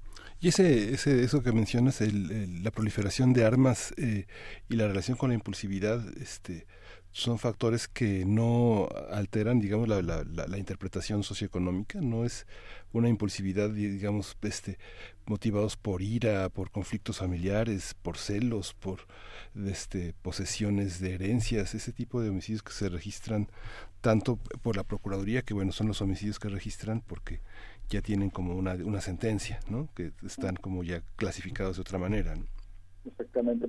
Sí, es, es un punto interesante porque cuando hablamos de homicidio, y inmediatamente estamos pensando en homicidio como una categoría homogénea, cuando en realidad el homicidio es no solamente una categoría legal, una categoría jurídica, que implica muchísimas, muchísimas distintas conductas sociales que pueden derivar, o procesos que pueden derivar en un homicidio. Una cosa es un homicidio derivado de una pelea entre, entre bandas, ¿no? Y otra cosa es un homicidio de violencia intrafamiliar o un homicidio porque están asaltando a alguien. Pero todo lo metemos en la, en la misma categoría, pero la forma en que tendríamos que explicarlo es, es distinta. Ahí estoy total, totalmente de acuerdo. Desafortunadamente con la información que nosotros tenemos, como no hay eh, el grado de detalle de la información que tiene la, la policía, todavía tiene mucho, mucho para, para mejorar y no es muy sencillo tener acceso a los datos de las procuradurías o las fiscalías, que es en, realidad donde hay más información para poder justamente eh, identificar estas diferencias, pero no es no es fácil, no es fácil tener acceso a esta información. Pues bueno, ahí está la información. El tema va a ser una vez que, que se presente un nuevo gobierno, digamos, en estamos en este en este momento bisagra muy muy extraño de la transición eh, ¿qué, qué, qué, le, ¿qué le proponen al nuevo gobierno? que han, eh, ¿Cuál es su percepción del tema de seguridad? Eh, fue muy muy terrible durante los los no sé cómo lo viste tú David pero de, durante los los debates que hablaran sistemáticamente de cámaras de vigilancia de, de mayores eh, de mayor número de policías y que uno pensara bueno no sé si esos son los eh, no sé si esos son los factores que hay que atender o se tiene que trabajar por otro lado. Digamos, ¿cómo ven ustedes el futuro?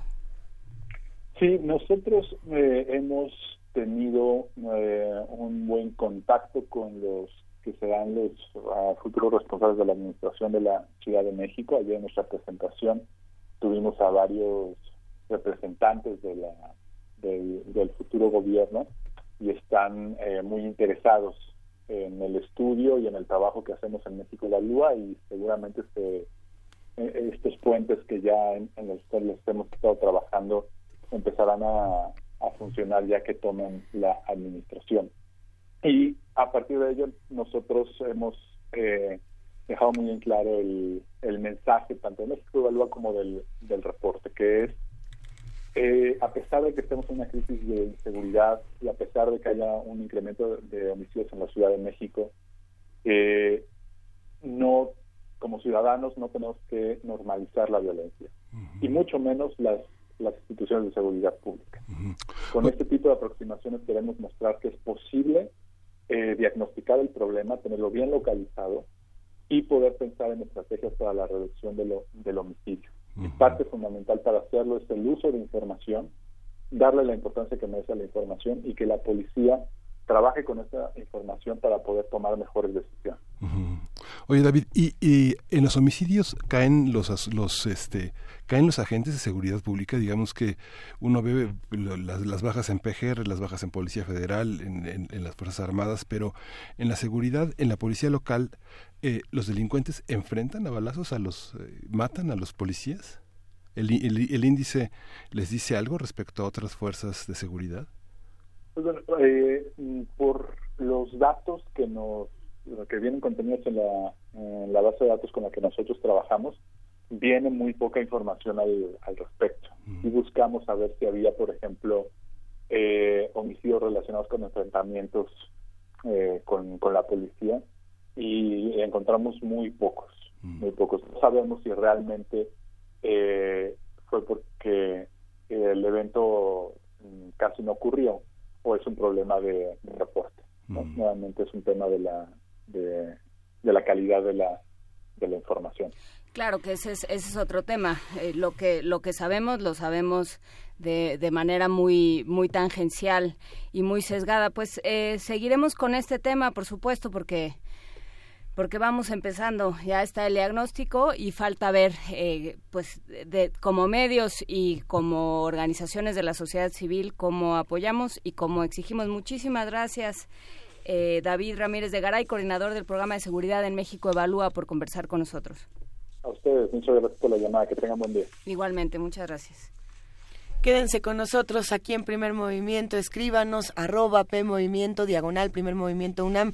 Llámenos al 55 36 43 39 y acompáñenos a esta. ¿Quién nos llamó para decirnos ah. que sí estaba el libro en la Biblioteca Central y hasta nos dio el número de clasificación? Adrián Hernández. Dice el libro que de Alfredo Ávila, el que estaba buscando. Este, el de Morelos de Carlos Erejón. ¿Erejón? Sí, está en, la, en el F1232 2.m84 H466 del año 2015. pues hay que... ¿Será? Pues, sí, en la, biblioteca central, hay que ir a la central. En la biblioteca central hay dos, y dos ejemplares en el CEPE, que no sé qué es. Que ¿El CEPE? CP. El, el Centro de Enseñanza para Extranjeros. Ah, el Centro de Enseñanza para Extranjeros. Pero ya se llama de otra forma. En fin, vámonos. Vámonos. Nota internacional. Primer movimiento. Hacemos comunidad. Nota Internacional. El Fondo Monetario Internacional y el gobierno de Argentina acordaron ayer incrementar de 50 mil millones de dólares a 57 mil 100 millones de dólares el crédito otorgado en junio pasado a este país sudamericano para superar su crisis económica y financiera. Christine Lagarde, directora eh, gerente del Fondo Monetario Internacional, dijo que todos estos esfuerzos son para ayudar a Argentina para estabilizar su economía. Por su parte, Nicolás Dullón, ministro de Hacienda argentino, afirmó que el préstamo despejará cualquier duda acerca de la situación financiera que puedan tener los mercados. El anuncio se realizó un día después de la renuncia de Luis Caputo como director del Banco Central de Argentina en medio de una huelga general de 24 horas contra las medidas de austeridad y el acuerdo con el Fondo Monetario Internacional. Con el crédito otorgado por el organismo internacional, el gobierno de Mauricio Macri espera superar la crisis económica que sufre desde principios de año y que ha provocado una devaluación del peso argentino frente al dólar de más de 100%. Vamos a conversar sobre la situación actual de Argentina, a qué se debe esta crisis, las medidas que se están tomando, la participación de los ciudadanos y el gobierno de Macri. Está con nosotros Santiago Capraro, él es profesor de tiempo completo de la Facultad de Economía de la UNAM. Buenos días, este doctor. Buenos días, buenos días a, a, ti y a todo, todo el estudio, a todos los que nos están escuchando. Gracias por acompañarnos, Santiago. ¿Qué es lo que está pasando en Argentina? Cuéntanos, por favor.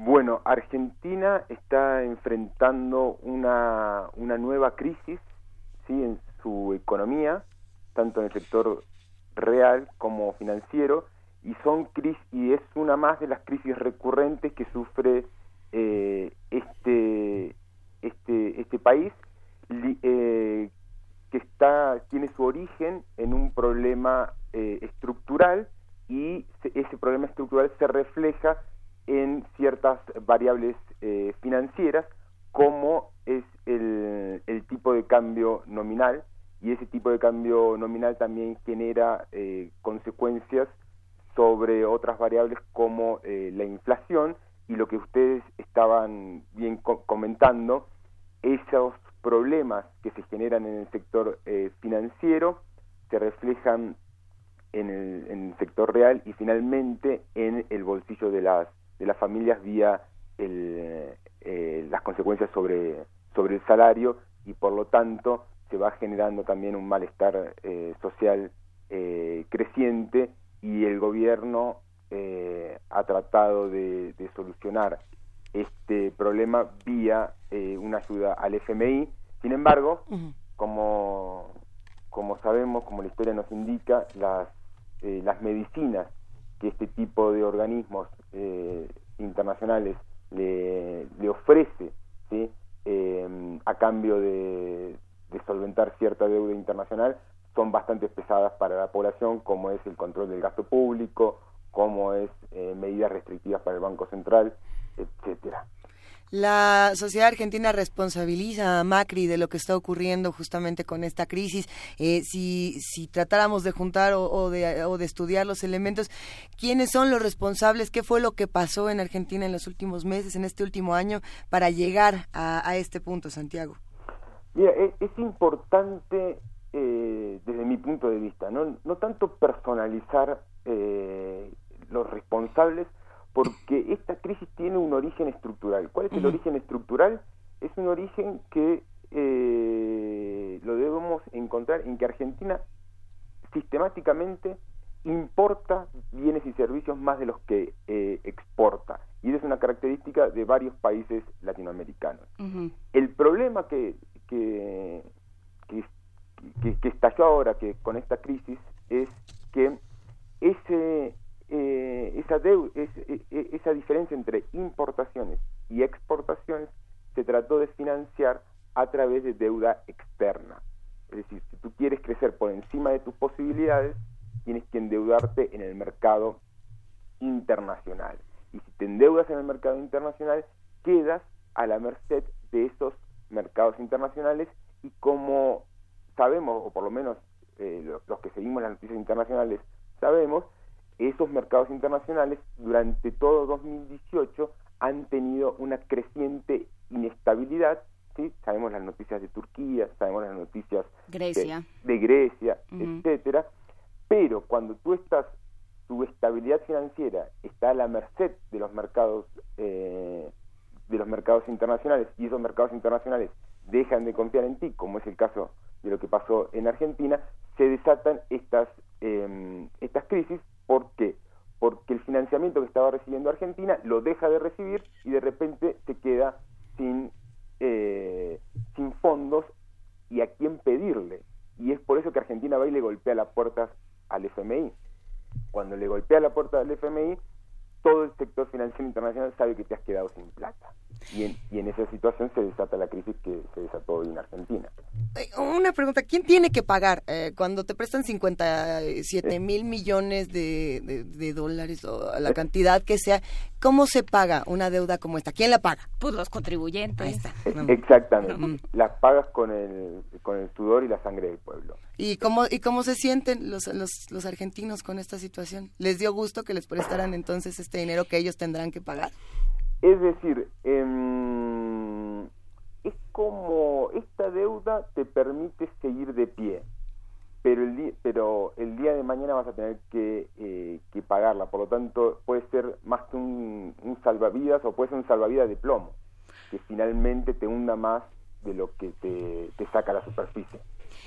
Pero eh, Santiago, digamos yo desde que desde que recuerdo y desde lo que contaban mis padres, la historia de América Latina, por lo menos de la mitad del siglo XX para acá, ha sido justamente esta historia de, de pactos fáusticos, ¿no?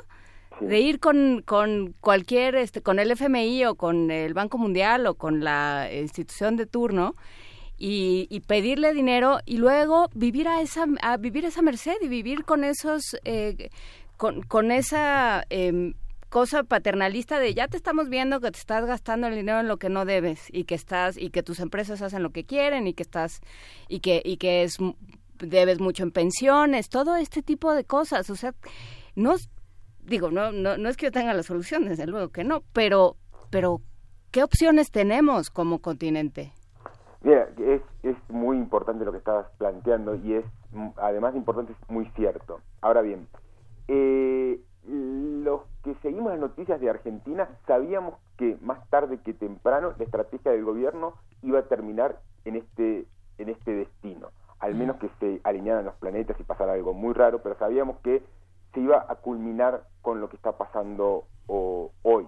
Es decir, si tú en forma recurrente vas a los mercados financieros y te endeudas en, monedas en las cuales tú no emites, ¿sí? es el problema de tener deuda externa, que tú no controlas ese, el valor de, de esa deuda, más tarde o más temprano vas a terminar con un problema como este. Ahora, la solución, la solución es resolver los problemas estructurales que tienen este tipo de, eh, de economía, como también las tiene México. Estos problemas estructurales básicamente es solucionar el problema de la restricción externa.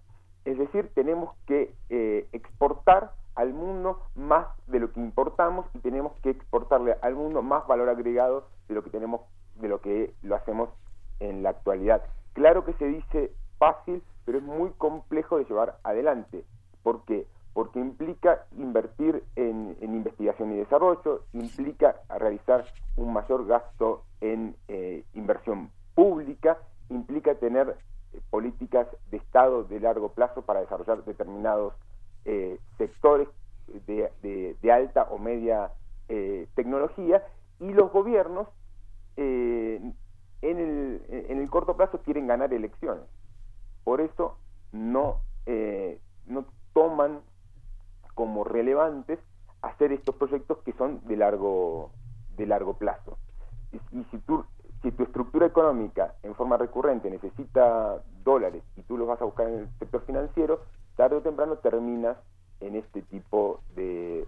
O sea, terminas eh, enfrentándote los problemas que está enfrentando Argentina y, em, y el, el, que, el que más paga este tipo de, el que más sufre este tipo de problemas son, eh, son las personas, con, con una consecuencia sobre su salario real, sobre eh, la distribución del ingreso y finalmente en Argentina ya se están viendo los problemas de eh, no solamente sobre el salario, sino sobre el, el, el, mercado de trabajo, el nivel de empleo, que está el nivel de, desempleo está alcanzando las dos cifras, está alcanzando el 10%.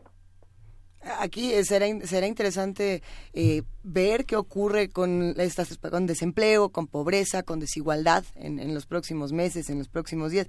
Eh, Santiago, ¿qué pasa, por ejemplo, con esta otra nota? Justo cuando está esta negociación con el Fondo Monetario Internacional, renuncia el presidente del Banco Central de Argentina. Eh, ¿Qué pasa con este tipo de, de situaciones? ¿Qué es lo que quiere decir? ¿Cómo queda también esta otra parte? Mira, aquí lo, lo relevante es em, percatarse, darse cuenta de que cuando tú le vas a pedir, le vas a golpear la puerta al FMI, disminuye tu independencia económica como país. Una de las condiciones que tuvo el FMI para eh, incrementar eh, la deuda que le está dando a Argentina es que el Banco Central supedite su actividad a controlar los agregados monetarios y la inflación. Suena medio... Eh, sí, ¿qué quiere decir? Sí, no, exactamente. Quiere decir que la persona que estaba antes en el Banco Central no estaba de acuerdo con eso, no lo veía bien y por lo tanto eh, renunció, dio un portazo y se fue. Entonces, hoy, hoy quien tomó las riendas de la política monetaria en Argentina es el FMI.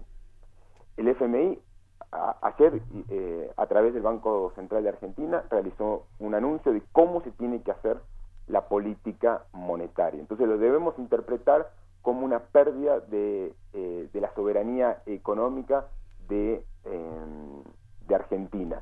Y lo que se está proponiendo con, este, con esta nueva política monetaria que surge del FMI es una restricción sobre la cantidad de dinero que puede crecer la cantidad de, dinero que puede haber en la economía, pero principalmente lo que está eh, en juego hoy es que el FMI le obligó a Argentina a que tenga una tasa de interés más alta. La tasa de interés hoy en Argentina es del 60%. Para tener una idea, la tasa de interés en México, la misma tasa de interés en México es de 7%. La de Argentina es 60% y el FMI lo que hizo con esta nueva política monetaria es sacar, es em, hacer que esa tasa de interés pueda crecer ad infinitum.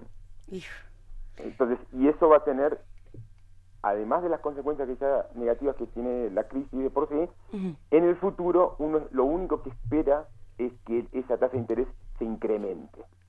Entonces, el, el escenario para Argentina en el corto y mediano plazo, es decir, para el año que viene, es lúgubre, ¿no? Es realmente eh, lo que lo, lo, que sucedió esta semana es un incremento también de la incertidumbre. No se sabe qué va a pasar con el dólar, no se sabe qué va a pasar con la actividad económica. A ver, y según el, el Fondo Monetario Internacional, según el FMI, ¿como cuándo esta situación se va a normalizar en, en Argentina? ¿Cuándo se supone que todo va a estar mejor? Según ellos, ¿en qué? ¿2019, 2020, 2080? ¿Qué, ¿Qué pasa por ahí? ¿Cuál es el plan? ¿Cómo para cuándo?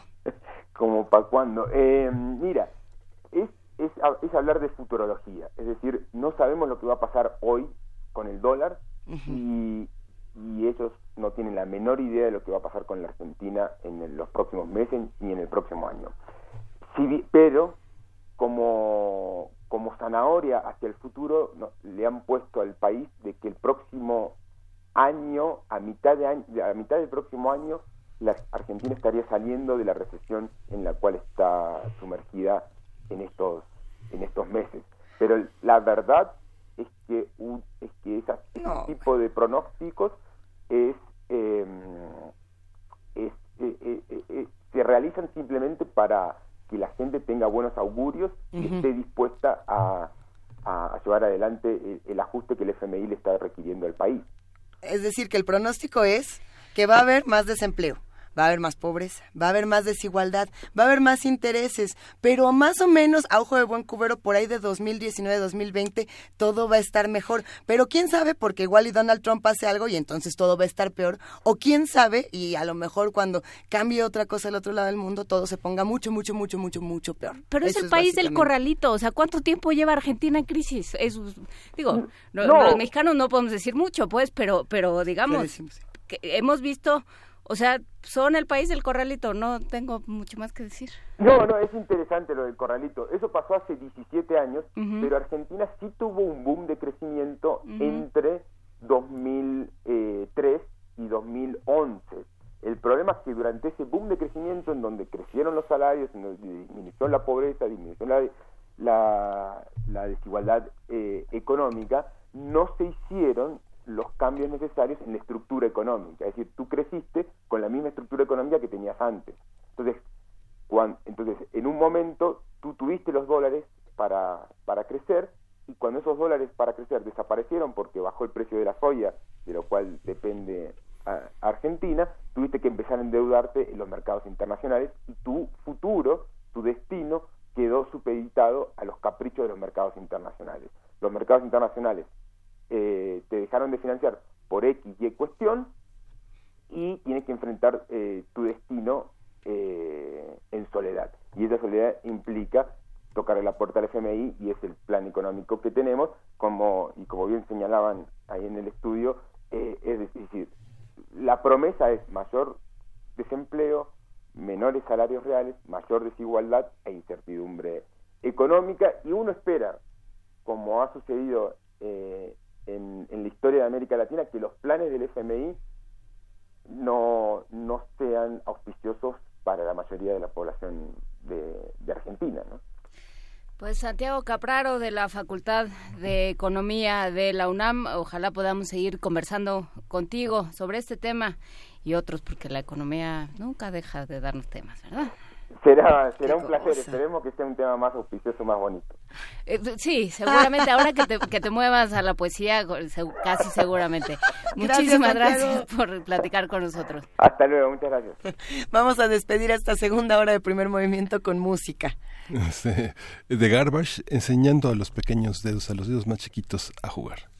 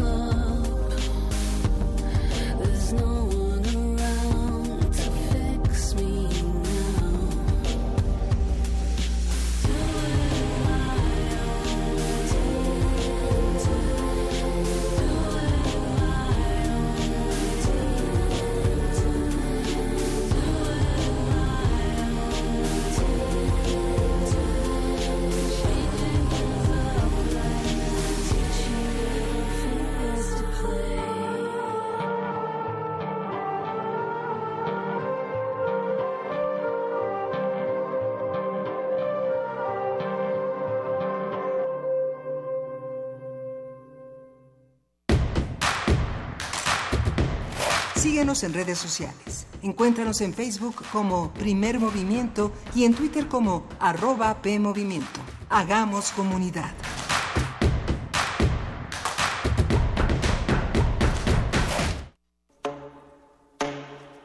Por primera vez en México, 104 saxofonistas interpretarán en vivo el estreno nacional de La Boca, i Piedi e il suono de Salvatore Chiarrino. Vive esta experiencia única el próximo 7 de octubre en Casa del Lago UNAM. Este concierto surge en el cuadragésimo Foro Internacional Música Nueva Manuel Enríquez y el Festival Música contra el Olvido. Consulta horarios en www.casadelago.unam.mx. Soy Marta Aura y quiero invitarlos a que vengan al teatro, una obra que se llama Conmemorantes. Esperemos que vengan, creo que es una puesta en escena maravillosa. A 50 años del movimiento estudiantil de 1968, te invitamos a la puesta en escena Conmemorantes. Obra de Emilio Carballido bajo la dirección de Emilio Méndez. Sala Miguel Covarrubias del Centro Cultural Universitario. Funciones 27, 28 y 29 de septiembre a las 19 horas. La entrada es libre. Cupo limitado. Invita la Facultad de Filosofía y Letras y Cultura UNAM. Vamos, Paco, si alcanzamos. Ponte de puntita, Sofía. Nosotros les ayudamos. Súbanse por aquí. ¿Listo? Probando, probando. Uno, dos, tres. Ok, listo. Ahora sí, ¿me escuchan? Mis amigos y yo los queremos invitar a la consulta infantil juvenil 2018. Si tienes entre 6 y 17 años, participa. Pídele a tus papás que te lleven del 17 al 25 de noviembre a parques, escuelas y módulos del INE. Porque mi país me importa. Vamos todas y todos a participar. INE. El Laboratorio Arte Alameda exhibe la muestra Los pies en el agua y la mirada en las estrellas, Esperando el relámpago, integrada por 10 piezas pictóricas, escultóricas, mecánicas, fotográficas, sonoras y fílmicas, que son el resultado de la convocatoria del programa Arte, Ciencia y Tecnología, convocado por la Secretaría de Cultura, el CENART, el INBA y la UNAM, para vincular el arte y la tecnología. Los pies en el agua y la mirada en las estrellas, Esperando el relámpago, se puede visitar en el Laboratorio Arte Alameda. Mujeres que se ganaron un espacio en sus propias cajas de resonancia, que pelearon por sus cuerdas y que vibran en su música. Radio UNAM tiene el honor de invitarte a disfrutar del ciclo de conciertos que se realizará en el marco del Segundo Encuentro de Mujeres en la Guitarra Clásica 2018 donde diferentes intérpretes se darán cita para hablar de sus vivencias, retos y logros en el ámbito musical. Mariana Gómez, Mariana Argueta, Mónica Flores, Carlos Lucio y Jocabet García. Jueves de septiembre a las 19 horas en la sala Julián Carrillo de Radio UNAM. Adolfo Prieto 133, Colonia del Valle, cerca del Metrobús Amores. Entrada libre. Crear espacios para manifestar la existencia. Radio UNAM. Experiencia sonora.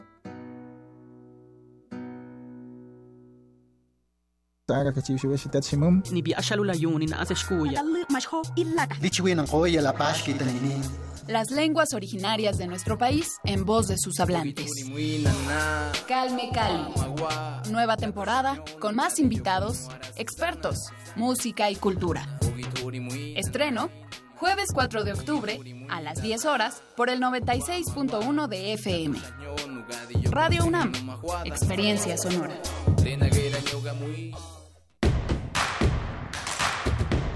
Encuentra la música de primer movimiento día a día en el Spotify de Radio UNAM y agréganos a tus favoritos.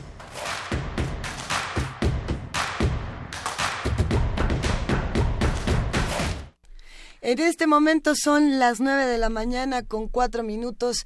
Es jueves, ya lo saben, 27 de septiembre. Y nosotros estamos en esta tercera hora de primer movimiento, Miguel Ángel Quemain. Hola Lisa, pues sí, estamos aquí continuando con, dice Hugo López, con el diagnóstico de México Evalúa, se tiene resuelto la mitad del problema. ¿Y cuál es la otra mitad? Pues la otra mitad es la vida real. Nada más. Nada más. Eh, como ven todos estos temas, tuvimos tres notas muy importantes esta mañana. Eh, sí, el tema de Argentina es interesantísimo. Eh, justamente también el informe que se comparte en la nota nacional.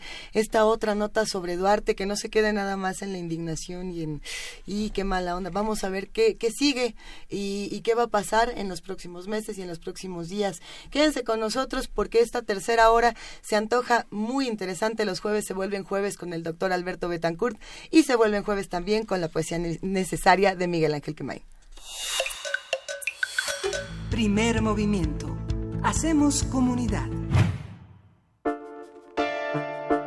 Es hora de Poesía Necesaria. Vamos a leer un poema de Jorge Fernández Granados. Él es un poeta, nació en la Ciudad de México en 1965 y editorial era publicado Lo Innumerable, que es un libro de repaso por la infancia, por todos los vértigos, las estancias. Y el poema que voy a leer tiene que ver con ese tránsito y se va a acompañar con 19 días y 500 noches de Joaquín Sabina, otro, otro tipo de mudanza. Dice, finalmente ha terminado la mudanza se aleja calle abajo la caravana de muebles y objetos cuyo último significado yace en el íntimo torbellino de la memoria. Pero a quién le importa. Se está nublando la tarde y sé que debo irme, dejar este odiado llamado lugar para siempre. Se está nublando la tarde, salpican las primeras gotas de lluvia y entiendo que hay un lugar al otro lado del mundo, tal vez al otro lado del río, que no sé si elegí o me llama desde el principio de esta trama, un lugar a donde hoy me conduce el viento y donde continuará a su impredecible modo esta breve historia de la luz y de la sombra innumerable el viento, su pura energía, su tempestad, su paz, que une al norte con el sur, al este con el oeste y el último cielo con la primera tierra. Al viento que hoy, como ayer, sigue entrando por las ventanas abiertas y corre como único testigo por las habitaciones desnudas. El viento que hoy, como ayer, sigue, sigue entrando por las ventanas abiertas y corre como único testigo por las habitaciones desnudas. Así pues, otra vez hay solo muros blancos, un deshabitado espacio donde apenas perviven las ajaduras que dejaron cuarenta años de vida y un puñado de costumbres, nuestras vidas de paso que parten y vuelven, nuestras vidas que pertenecen al viento. Vuelvo a las reaparecidas palabras manuscritas y extraviadas todos estos años, como quien recibe y se despide de un mensaje enviado desde un inconfundible y ajeno lugar de sí mismo. Vamos y venimos por el invencible polvo de las cosas, pero alguna vez quizá nos detuvimos. Hemos mirado a nuestro alrededor para sabernos ajenos, para sabernos extraños. ¿Lo has olvidado?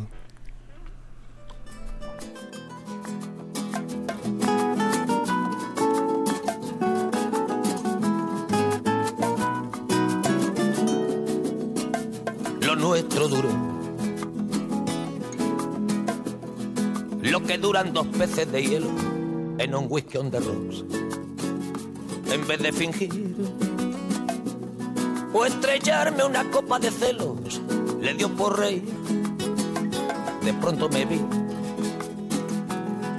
como un perro de nadie ladrando a las puertas del cielo. Me dejó un neceser con agravio, la miel en los labios y escarcha en el pelo.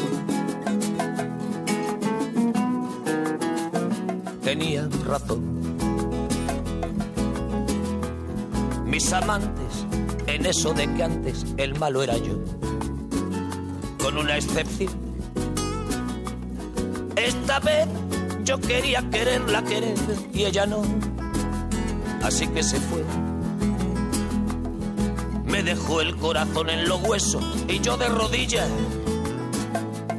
Desde el taxi y haciendo un exceso me tiró dos besos. Uno por mejilla. Y regresé a la maldición del cajón sin su ropa la perdición de los bares de copas, a la cenicienta de saldo y esquina.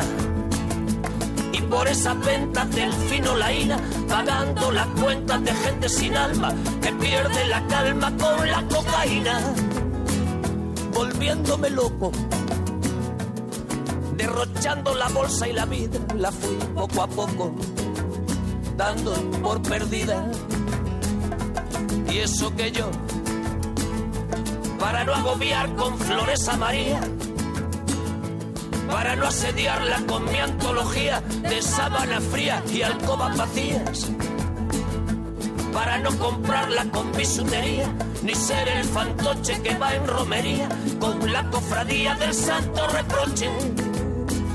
Tanto la quería que tardé en aprender a olvidarla 19 días y 500 noches. Hola y adiós. Y el portazo sonó como un signo de interrogación. Sospecho que así se vengaba a través del olvido, Cupido de mí. No, no pido perdón. No pido perdón. para que si me va a perdonar, porque ya no le importa. Siempre tuvo la frente muy alta, la lengua muy larga y la falda muy corta. Me abandonó como se abandonan los zapatos viejos.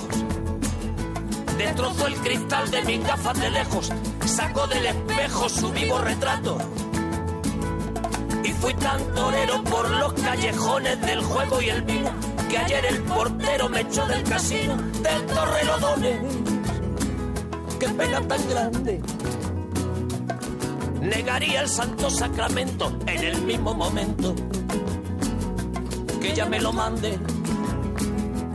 Y eso que yo, para no agobiar con flores a María, para no asediarla con mi antología de sábana fría y alcoba vacía, para no comprarla con bisutería, ni ser el fantoche que va en romería con la cofradía del santo reproche. La quería que tardé en aprender a olvidarla. 19 días y 500 noches. Y regresé a la maldición del cajón sin su ropa, a la perdición de los bares de copas, a las cenicientas de saldo y esquina. Primer movimiento. Hacemos comunidad. La mesa del día. Y está con nosotros Alberto Betancourt para hablar de los mundos posibles que, de una mirada retrospectiva, permite pensar a las mujeres en el 68. ¿Qué tal? Muy buenos días, queridos amigos. Qué gusto saludarlos. Es un placer en una fecha tan emblemática para la historia de México. Estamos, por supuesto, conmovidos y seguimos muy indignados por lo que ocurrió en Ayotzinapa, bueno, lo que ocurrió en Iguala con los estudiantes de la Escuela Normal eh, Isidro Burgos y pues emocionados también con expectativa de lo que viene la próxima semana, la conmemoración de medio siglo después del 2 de octubre de 1968 y yo quisiera aprovechar para pues plantear hoy un ángulo de, la, de los acontecimientos que creo que no ha sido suficientemente abordado y merece toda nuestra atención la importancia que tuvo la contribución de las mujeres al movimiento, a, esta, a esto que mi colega y por supuesto maestro de todos los historiadores, Eric Hochbaum, llama la revolución cultural mundial de 1968. ¿Cómo fue que las mujeres eh, fueron actoras, actores principales de este evento? Eric Hochbaum dice que en realidad hubo una serie de cambios muy importantes en el mundo en términos demográficos, productivos, tecnológicos, pero sobre todo culturales y sociales, en el periodo correspondiente a los años 1940-1970. Y dice que en ese periodo ocurrieron tres cambios fundamentales, ciertas transformaciones en el perfil y la composición de la clase obrera a nivel mundial, la irrupción de las mujeres en la vida pública y la conformación de los jóvenes como un grupo de edad con identidad y características propias que se convirtió a partir de ese momento en el emblema de la plenitud humana. Respecto a las mujeres, que es el tema que me gustaría tratar hoy para ocuparnos de los jóvenes en la próxima sesión, dice que las mujeres irrumpieron en la vida pública durante esa década y de manera particular, digamos, la, irrupción eh, propiamente o, la expresión política que, que, va a poner, digamos, en escena las transformaciones que en realidad corresponden a varias décadas sucesivas de luchas feministas, eh, se expresan en 1968 pero vienen de atrás, van a estar ligadas fundamentalmente con el hecho de que las mujeres van a tener paulatinamente una nueva y mayor conciencia de sí y un creciente protagonismo político y participación en la vida laboral. En 1940, dice Eric Hosbaum, las mujeres casadas que trabajaban en Estados Unidos representaban el 14%. solamente ese pequeño, esa pequeña fracción del total de las mujeres casadas en los Estados Unidos tenía acceso a la vida laboral.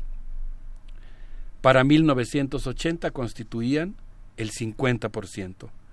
Su participación en los distintos sectores del trabajo, sigue diciendo Hochbaum, se diversificó notablemente, pues dejaron de estar confinadas a ciertas profesiones muy particulares, como las centralitas telefónicas, las oficinas de telégrafos, eh, la industria textil y la industria de la confección, y empezaron a incursionar en otras ramas.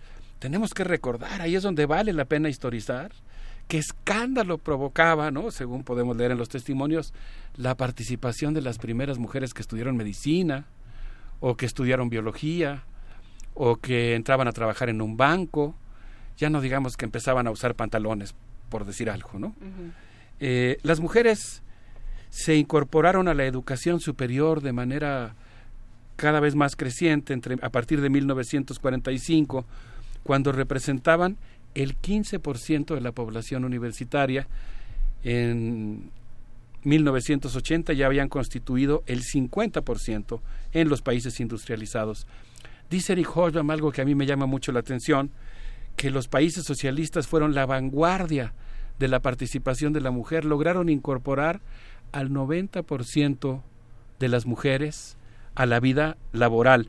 Por supuesto, eso no, eso no implicó que desapareciera el machismo, ni mucho menos de los países socialistas, como todos sabemos hoy por los videos de Nacho Progre, pues eh, desafortunadamente en muchos casos ser marxista no, no ha estado reñido en muchos lugares del planeta con ser machista, pero tampoco puede negarse, y esto es muy importante, que las revoluciones socialistas en Europa del Este le dieron un una serie de, no le dieron, digamos, sino que la sociedad y las propias mujeres se dieron a sí mismas una serie de espacios de participación que no tenían en Occidente. Eh, dice Hosban que, pues, por ejemplo, la participación de las mujeres en política comenzó a volverse muy importante a partir de los movimientos sufragistas. Eh, casi en todos los países industrializados las mujeres obtuvieron el voto después de la Primera Guerra Mundial y a partir de la Segunda Guerra Mundial comenzaron a participar como jefas de Estado. Hoshman menciona específicamente el caso de Sirimavo Bandaranaike de Sri Lanka, de Indira Gandhi en India, de Golda Meir en Israel, tres mujeres que llegaron a ocupar puestos de jefas de Estado, eh, curiosamente también, digamos, casi más bien como herencia en países con cierto grado o con un buen grado de autoritarismo y machismo, pero que logran ocupar estos puestos ahí. Eh, hay cosas que, que, son muy importantes porque Hobsbawm señala, por ejemplo, que las mujeres comenzaron a gozar de mayor libertad sexual eh, y que un eh, digamos espacio en el que fue particularmente interesante la participación de la mujer fue en los países del tercer mundo y particularmente en las luchas revolucionarias por la descolonización y de manera particularmente emblemática en Cuba donde por cierto se juntaban o confluían los dos sectores. ¿no? La revolución cubana permitió la participación de los jóvenes y la participación de las mujeres. En ese contexto yo quisiera pues enfatizar la importancia que tiene el hacer historia de la presencia y las contribuciones que hicieron las mujeres al movimiento de 1968 y particularmente la, la relevancia que tiene el rescatar su voz. Y en ese contexto quisiera compartir con ustedes un testimonio llamado Tlatelolco 68, crónica, crónica de una sobreviviente, que escribió mi madre, María Teresa Posada, profesora de primaria, participante en ese movimiento, quien estuvo el 2 de octubre de 1968 tirada en el piso, pecho tierra, tomada de la mano de sus dos amigas, eh, una de ellas Araceli Patiño, eh, y Rosa María Zúñiga, tomada las tres de la mano durante las dos horas que duró la balacera, y nos cuenta de esta manera, escuchemos la voz de una mujer contando cómo se vivió el movimiento y específicamente el 2 de octubre de 1968. Es un testimonio que se escribió hace varios años, ustedes lo verán por cómo empieza la crónica. Veinte años han transcurrido y nítidas se conservan en la memoria aquellas vivencias del 68 las manifestaciones multitudinarias, el grito enorme, firme, duro en las calles, los tanques ligeros corriendo juguetones en el zócalo, los ayes, las imprecaciones, el azul luminoso de las balas, experiencia que pasa a formar parte de tu vida, que te marca y te aprisiona. ¿Cómo olvidar la noche aquella? Recordar una y mil veces cómo empezó y cómo te quedaste dentro y todo ello dentro de ti. Ese movimiento de amor, de amor a la vida, de juventud, ese basta a la injusticia, a la mediocridad, a la corrupción, al conformismo, dicho tantas veces y a gritos por tantas conciencias. La normal superior se cierra y se suma al movimiento contra la voluntad de los que espuriamente se detentaban como sociedad de alumnos. Se organiza el brigadeo, las asambleas, la propaganda, el boteo, las manifestaciones, son en agosto la vida cotidiana. Che Guevara, Frank Paes, Ho Chi Minh se llaman entre otras las brigadas.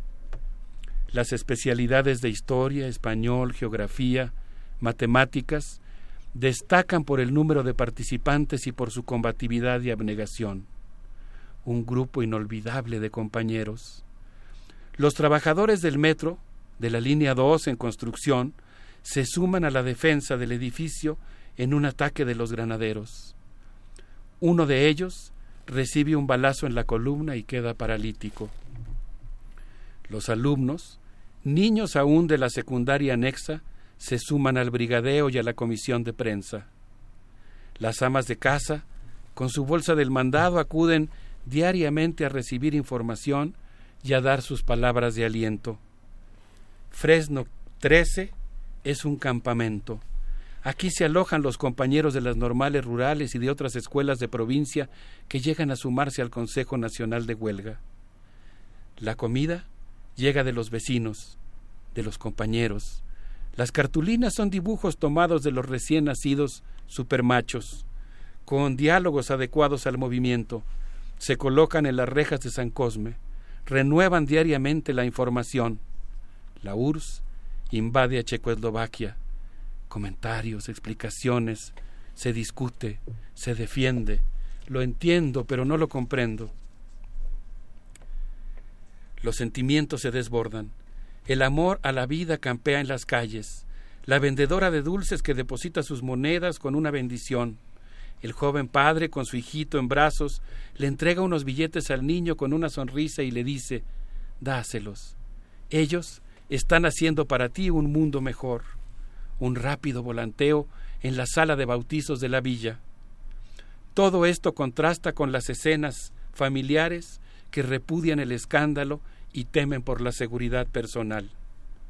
Los granaderos como parte del paisaje cotidiano. La bazuca del ejército rompió la puerta centenaria.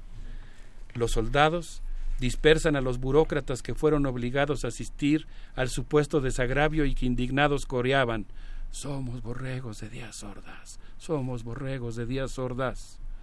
Es un torrente, un desborde de pasiones. No queremos Olimpiadas, queremos revolución. Libros sí, granaderos no. Los mimeógrafos no descansan. Los volantes se multiplican las caricaturas de Díaz Ordaz y los granaderos son festejadas y reproducidas. El pueblo aplaude, colabora, financia. En el asalto de los granaderos al casco de Santo Tomás, Josafat Figueroa, alumno de física, es acribillado por la espalda cuando protege con su cuerpo a su niño de brazos y a su esposa. Los pasajeros habían sido obligados a desalojar el camión en que viajaban a su domicilio muere al día siguiente en la Cruz Roja de Polanco. La calma, la mesura se imponen sobre la provocación y la ira. Hay que rescatar el amor a la vida y la fe en el hombre. El 27 de agosto, al término de la manifestación, se instala en la Plaza de la Constitución un campamento. Se arman las tiendas de campaña, se canta, se convive. De pronto, antes de la medianoche se, se escucha la voz imperiosa, impersonal, magnificada por la técnica. Señores, se les ha permitido su manifestación y su mitin, y han permanecido demasiado tiempo en este lugar. Tienen tres minutos para desalojar la plaza. ¿Te parece si interrumpimos ahí la lectura, vamos a música regresamos? Me parece muy bien. Vamos a escuchar a Canje este con esta pieza emblemática del 68.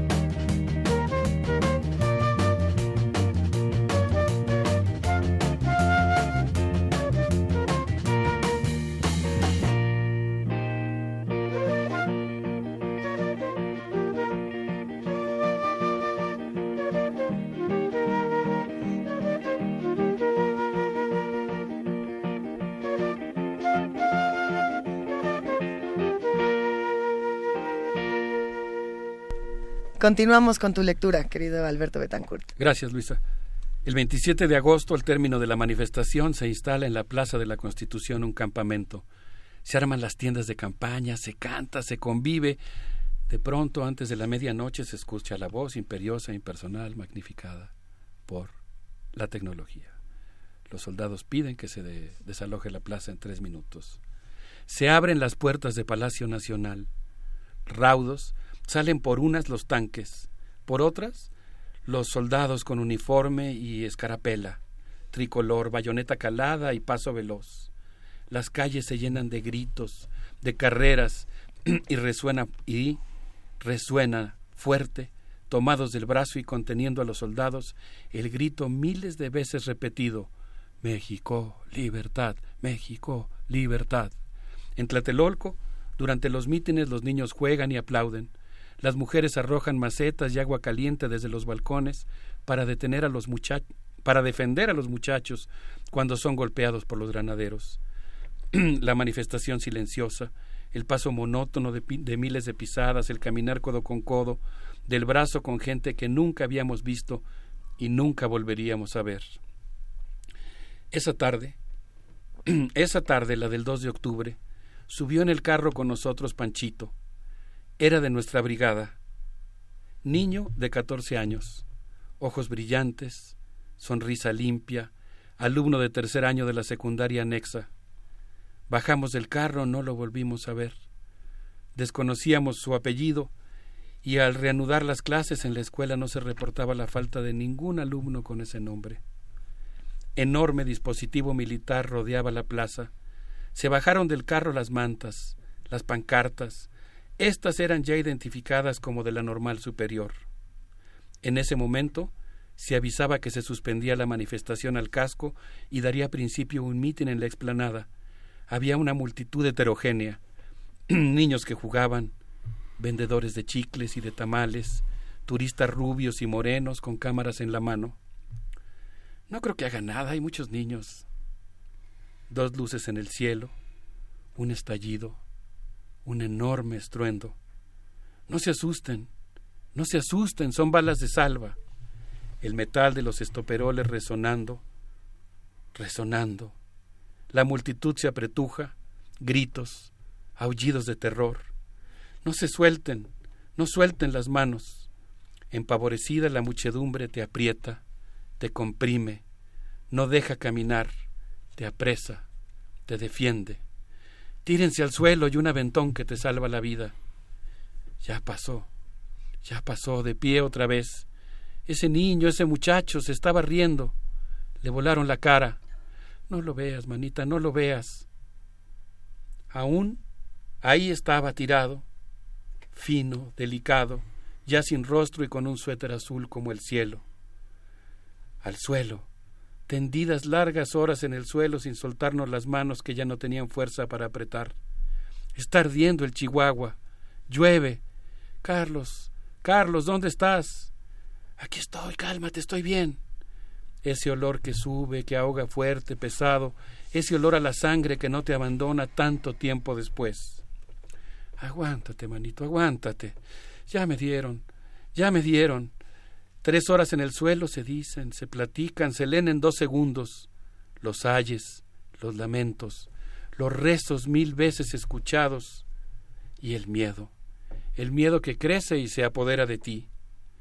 Ya paró, ya paró, no, ahí están otra vez.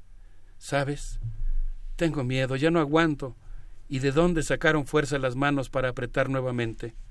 Luces que pasan como luciérnagas sobre nuestras cabezas silbidos que cortan el aire, gritos, llantos, maldiciones. Un tanque ligero está en la explanada. Sus ocupantes ríen mientras apuntan, apuntan girando el cañón a la muchedumbre, inerme, tirada, exánime. Un hombre alto, delgado, se pone de pie y pinta una cruz roja en un pañuelo. Solicita voluntarios para atender a los heridos. Aquí, aquí, pronto. Este ya no. Este ya no. Este ya no. Este ya no. Los paracaidistas, casco protector, sable en mano, ordenan ponerse de pie. Arriba, viejas cabronas, hijas de. Baje esos deditos, quite esa B. Y golpes con el acero a una jovencita de preparatoria. Al costado del convento, cientos de hombres y mujeres aterrados. Ninguna voz conocida. Mis amigos, mis compañeros, ¿dónde están?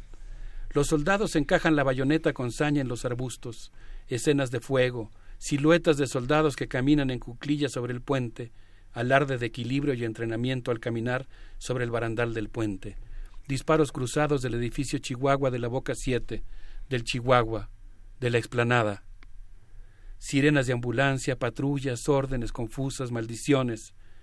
Dejen los paraguas, los cinturones, ordenan los soldados. Al suelo, todos al suelo. Esos de blanco, cúbranse, se ven mucho. La ametralladora en el suelo. Soldado pecho a tierra disparando. Las balas rebotando les contestan.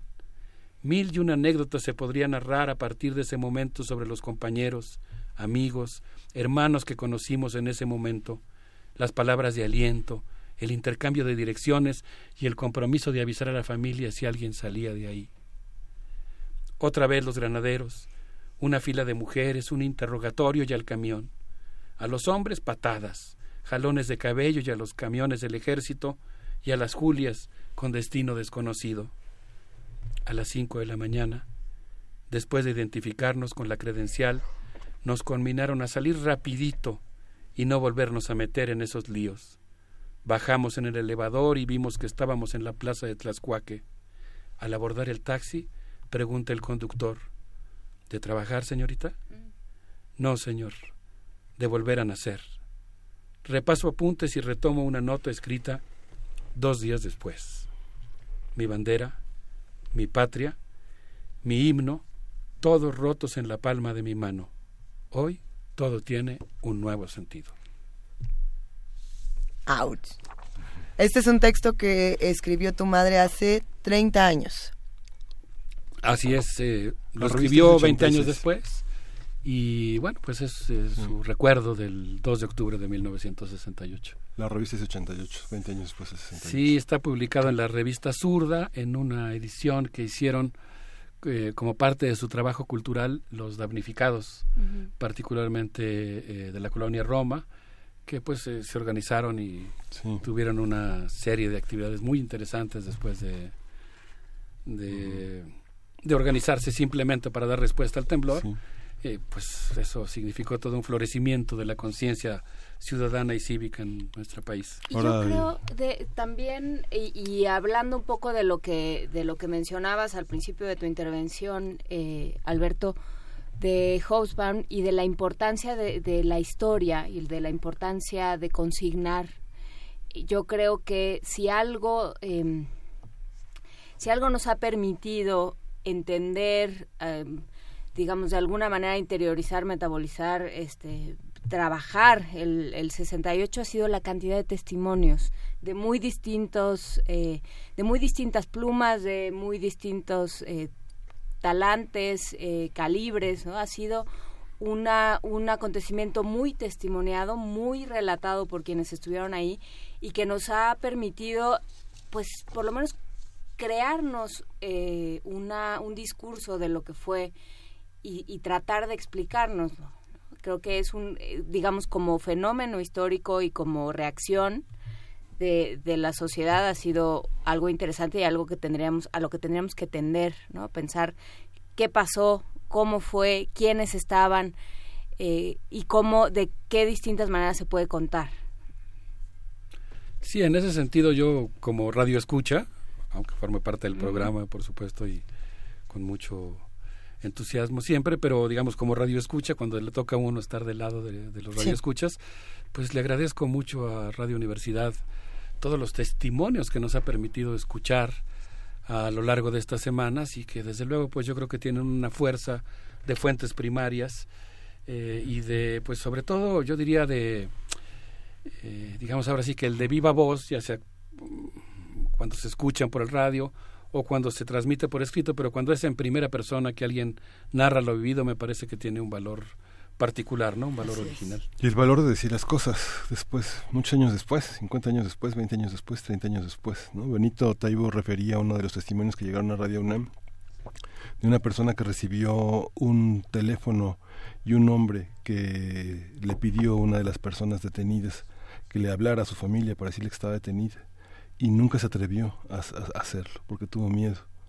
50 años después, en los testimonios que ha recogido Radio UNAM está esa historia. Sí, yo creo que no, no fue fácil levantarse de la plaza,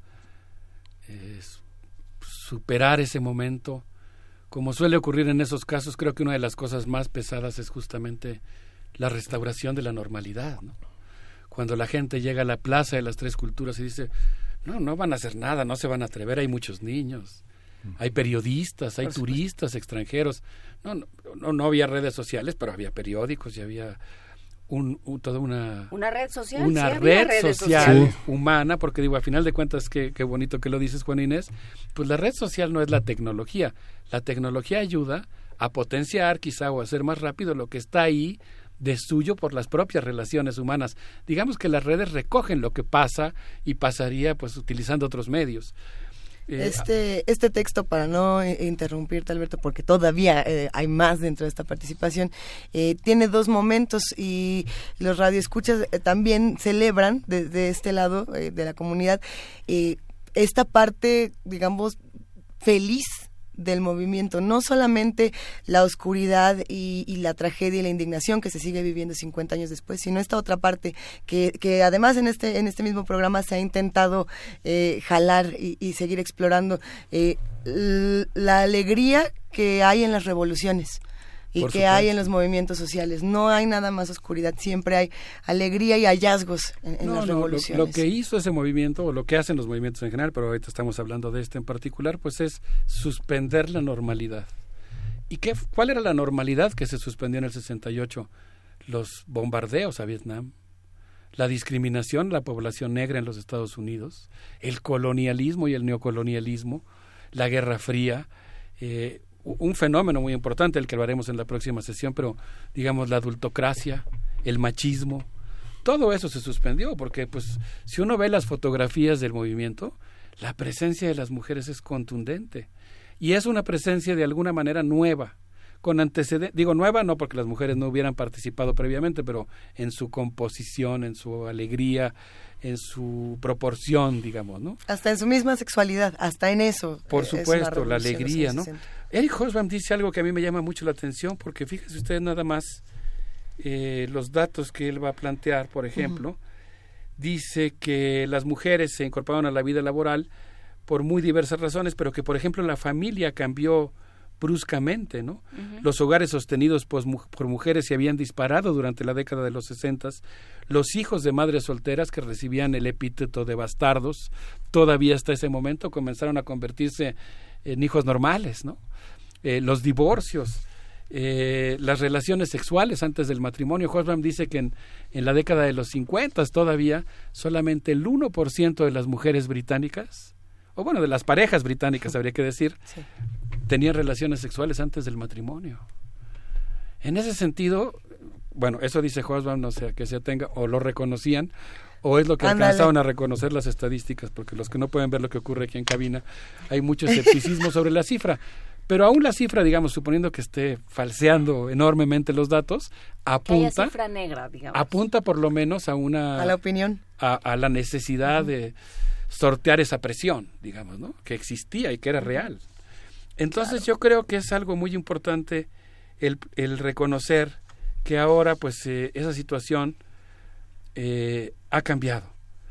Y creo que, bueno, por lo tanto, pues es muy importante hacer una historia que incorpore la presencia de la mujer en los procesos sociales. Eso es sin lugar a dudas una necesidad que tenemos y me parece que Eric Hochman apunta mucho en ese sentido. Y yo creo que dentro de esa eh, necesidad de hacer una historia que incorpore a la mitad de la humanidad, a los relatos, eh, la parte fundamental es que sean relatos polifónicos, que den la voz y que permitan darle la voz a las mujeres y que sean ellas mismas las que nos cuenten cómo vivieron esas jornadas y esas luchas en favor de la liberación.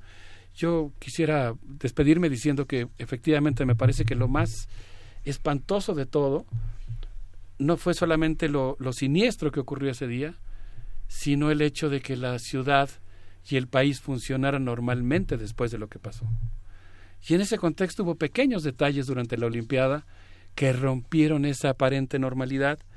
Uno de ellos fue que los corredores negros, Tommy Smith y John Carlos, corredores de 200 metros, levantaron el puño eh, en recordatorio de la discriminación de, que sufría la población negra en los Estados Unidos. Eh, lo, la levantaron en el podio a la hora de recoger sus medallas de oro y plata. Eh, fueron sancionados de por vida. Sí, les costó sus carreras. Ya jamás volvieron a competir en una Olimpiada pero yo pienso que de alguna manera, estoy mencionando un gesto de muchos más que hubo en ese momento, pero digamos, fue un gesto emblemático, fue como una especie de pararrayos, ¿no? Ahí estaba la protesta estudiantil, ahí estaba la indignación, ahí estaba alguien que tuvo el valor de decir algo frente a la injusticia, porque yo creo que eso fue lo más difícil, ¿no? Que esa energía, esa alegría de la que tú hablas, Luisa, pues que fue soterrada, reprimida literalmente, literalmente y, digamos... Eh, en términos también casi del inconsciente, ¿no? Algo, esa alegría tenía que ser echada de lado. Yo creo que a la larga triunfó, triunfó de muchas maneras, aunque la lucha continúa y el, los propios asesinatos de Yotzinapa nos recuerdan que esa lucha entre el bien y el mal sigue más vigente que nunca, por decirlo de alguna manera. Pero yo creo que esa alegría, esa nueva manera de relacionarse de los jóvenes con los adultos, de las mujeres con los hombres, de los hombres con las mujeres, de la sociedad civil con el Estado, ahí empezó digamos, la tumba de, esa, de ese sistema político que tardó mucho en caer, que se defendió con las uñas, pero fue muy importante. Y yo pues quería ligar esta lucha de, contra la discriminación con la lucha de las mujeres, porque fue justamente el movimiento de los derechos civiles en Estados Unidos el que logró la eh, prohibición de la discriminación por motivos sexuales, así lo dice la ley, no habla de género.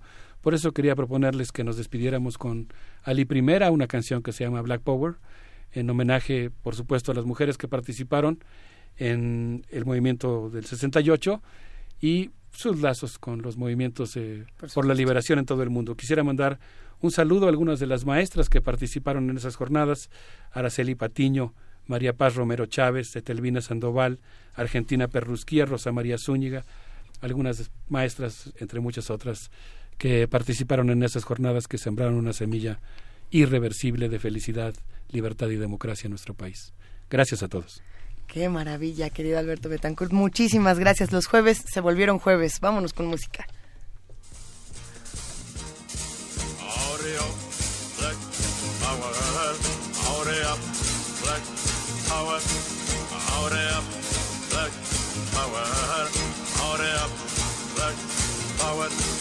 Los pueblos latinoamericanos no a tu pueblo, odian a los del Pentágono que hacen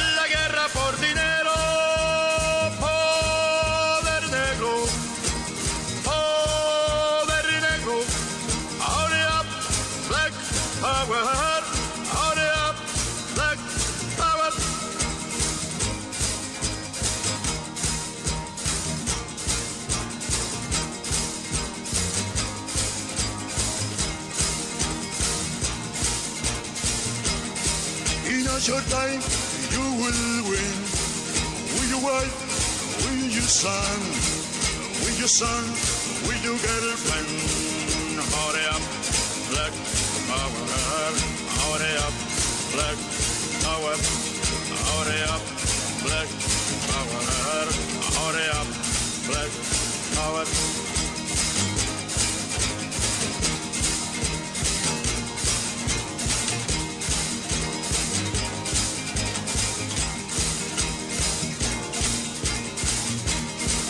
La lucha, larga es la pena, pero al final está tu libertad, pero al final está tu igualdad.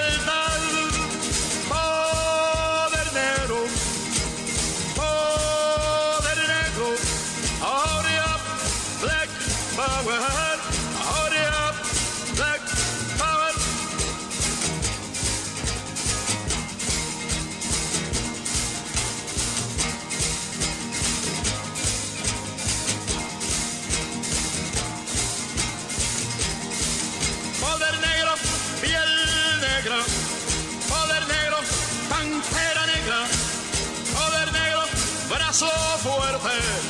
Poder negro, corazón grande. Hurry up, black power.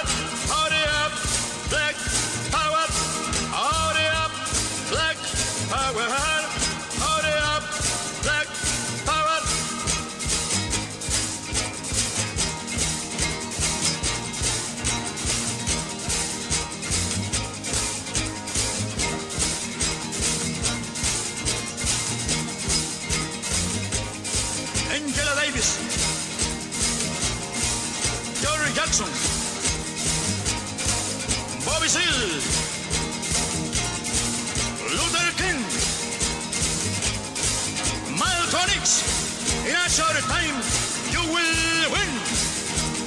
Poder negro, poder negro. Hurry up, black power. Hurry up, black panther. Strong arm, big heart. In a short time, you will win.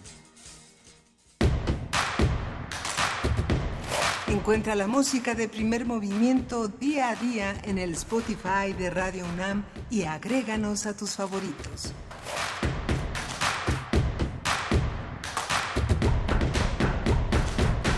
Alberto Betancourt sobre sobre este las mujeres en el 68 yo pensaba fíjate que ha sido, ha sido un pequeño apunte porque este Salvador Martínez Ávila es el nuevo rector de la Basílica de Guadalupe es el nuevo hombre de Carlos Aguiar Retes Ok. es muy interesante porque es un, el, el trabajo que él escribió sobre el papel de las Sagradas Escrituras en la Teología de la Liberación es fascinante, es uno de los libros más citados, uno de los artículos más de los trabajos más citados y justamente en la Teología de la Liberación un- una una corriente que retoma gran parte de la, de la pastoral de izquierda.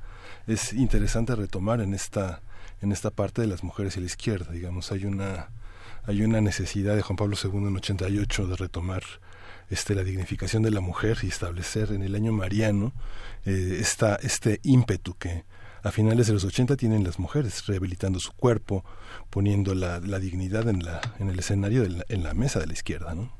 Es, es, eh, es una polémica interesante. Algunos Sí. dirían, desde la religión el cuerpo de la mujer siempre va a ser manipulado y nunca va a ser realmente dignificado ni respetado, ¿no? Claro. Esa es la opinión de muchas Sí, mujeres sí, que dirán, tú me respetas, me das estas opciones, Sí. pero por otro lado me controlas, no puedo abortar, no puedo decidir, me tengo Claro. que embarazar, tengo que hacer... Pero es, muy interesante complejo. el papel, digamos, de las Claro. mujeres, de las monjas, de todas las, de las papeles, de toda la, de toda la trabajo que hacen con mujeres indígenas, con mujeres obreras, reivindicando muchas de las cosas tal vez no algunas como fundamentales que reivindica la izquierda, como puede ser el aborto, por ejemplo. Bueno, pero, eh, eso está muy... El derecho pero- a decidir, ¿no? Yo creo Sí. que la figura de las monjas Es es, de una las tantas parte. cosas que la Pero Iglesia es muy- Católica nos debe. Muy interesante ese hueco, digamos que la, la, Claro. la primera, digamos, es en donde aparece la, la, la idea de la mujer como algo que Sí. tiene un escenario es en 1891 en la encíclica que hizo este León XIII en este Sí.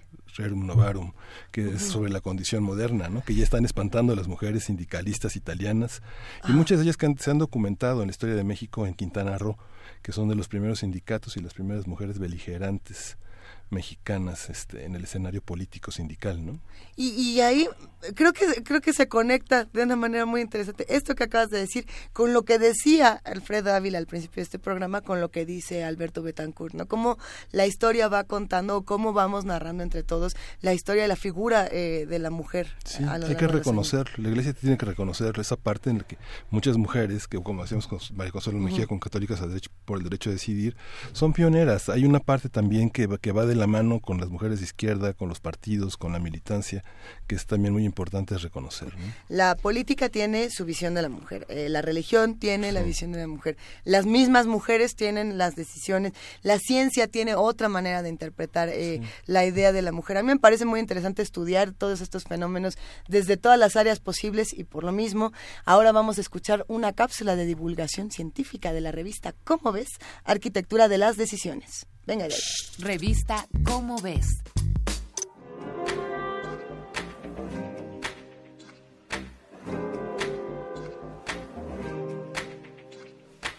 Qué hora levantarnos? ¿Qué comer? ¿Con quién hablar? ¿Qué comprar? ¿Qué leer? ¿O cómo invertir nuestro tiempo libre? Todos los días tomamos decisiones por nosotros mismos. ¿O no? La libertad que tenemos al tomar una decisión ha sido un tema polémico por mucho tiempo. Una de las discusiones más recientes fue introducida por el economista estadounidense Richard Thaler. Su aportación, la arquitectura de las decisiones. De acuerdo con los expertos en teoría de las decisiones, nadie decide por sí mismo. Thaler apoya esta hipótesis y va un poco más allá. En su opinión, cada vez que una persona se enfrenta a más de una opción, se encuentra a su vez con una arquitectura de las decisiones. Con esto último se refiere a la organización del contexto en el que se toman las decisiones. Si vamos a comprar un helado, por ejemplo, parte de la arquitectura será la heladería misma, la disposición de los helados, los precios y los sabores disponibles. ¿Adivinas quién sería el arquitecto?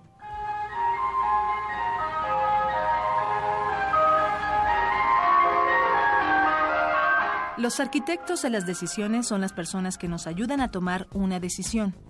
Pueden ser médicos, meseros o amigos. Quienes ejercen con mayor frecuencia este papel son los vendedores. Las arquitecturas pueden ser buenas o malas, simples o complejas.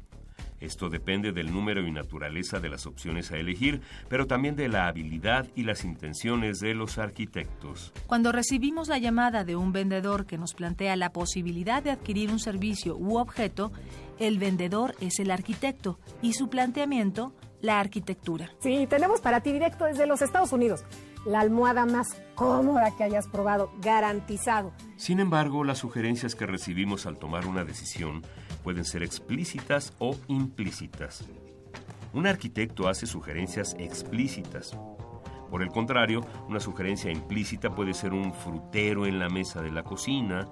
Si lo llenamos durante varios días, lo más probable es que esto aliente a aquellos con quienes vivimos a aumentar su consumo de fruta. La idea puede parecer exagerada, pero funciona.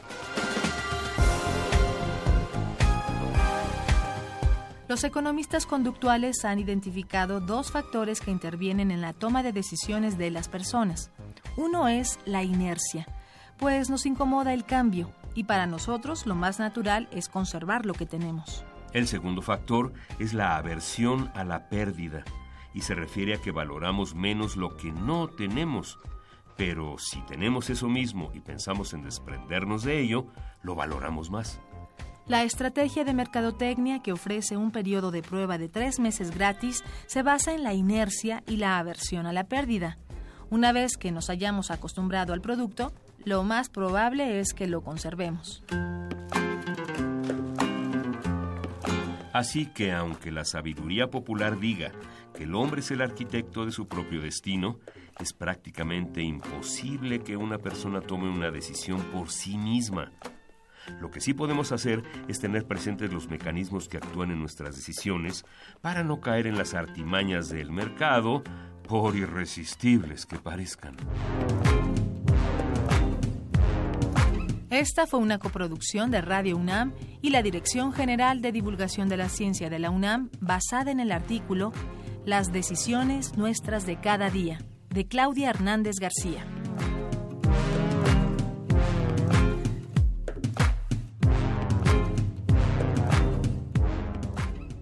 Revista Cómo ves. Primer movimiento. Hacemos comunidad. Gracias a todos por sus comentarios en redes sociales. Gracias por hacer comunidad con nosotros. Un abrazote a Carla Tuil, a Bob Amaro, a Juanjo M, a Miguel Ángel Gemirán. Una vez más nos sigue escribiendo por acá. Da mucho gusto. R. Guillermo, a P, a Daniel Moser, a todos los que nos mandan estos mensajes con tanta información, a querido refrancito. Eh, recuerden que vamos a compartir en nuestras redes sociales el testimonio de, de la mamá, de la madre de, Alberto Betancourt, que bueno, ha conmovido eh, a, los que, a los que nos escuchan. Tomamos algunas imágenes del texto para poderlas compartir más adelante y esperemos, bueno, eh, lo sigamos disfrutando y lo sigamos comentando aquí, aquí entre todos haciendo comunidad. Este programa está a punto de llegar a su fin. Eh, queremos agradecer a todos los que hacen comunidad con nosotros, al equipo de producción de Radio UNAM, a redes sociales, ingenieros en cabina, coordinación de invitados, producción, etcétera, etcétera, el equipo de primer movimiento, como siempre, Sí. guerrero. Al rato se van, al ratito, se van a re- redistribuir las comisiones en la Cámara, en el Senado. En un ratito. En un ratito. Ay, a tres minutos de que se acabe. Bueno, pues tendremos que estar todos muy atentos Sí. para poder seguir conversando de todo esto mañana. Nos vamos a ir con música. Gracias, jefa de información, Juana Inés de esa. Muchas gracias a ustedes. Vamos a Gracias, escuchar de Júpiter Yoguis, eh, Muwana Yacatoli. Yocatoli. Y con eso nos despedimos. Gracias, Miguel Ángel. Gracias. Esto fue Primer Movimiento. El mundo desde la universidad.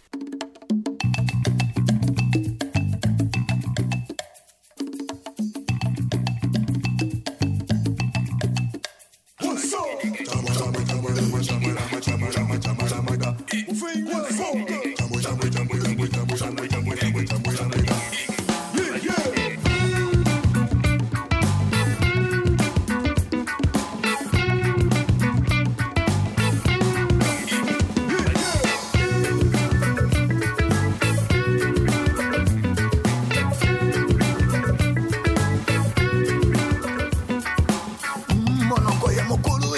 Elumaka solo kasi elobaka makambo ya bosala yeyeye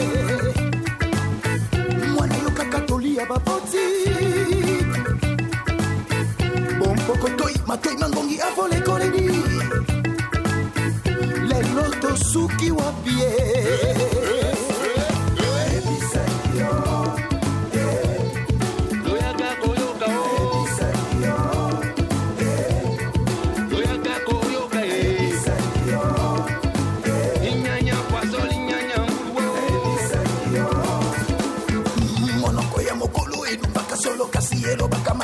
kosala yeyeye mwana yokaka yokaka e. Nganga yango lisema kotefela kombolaka batoi. Bompokotoi matei mangongi afolekole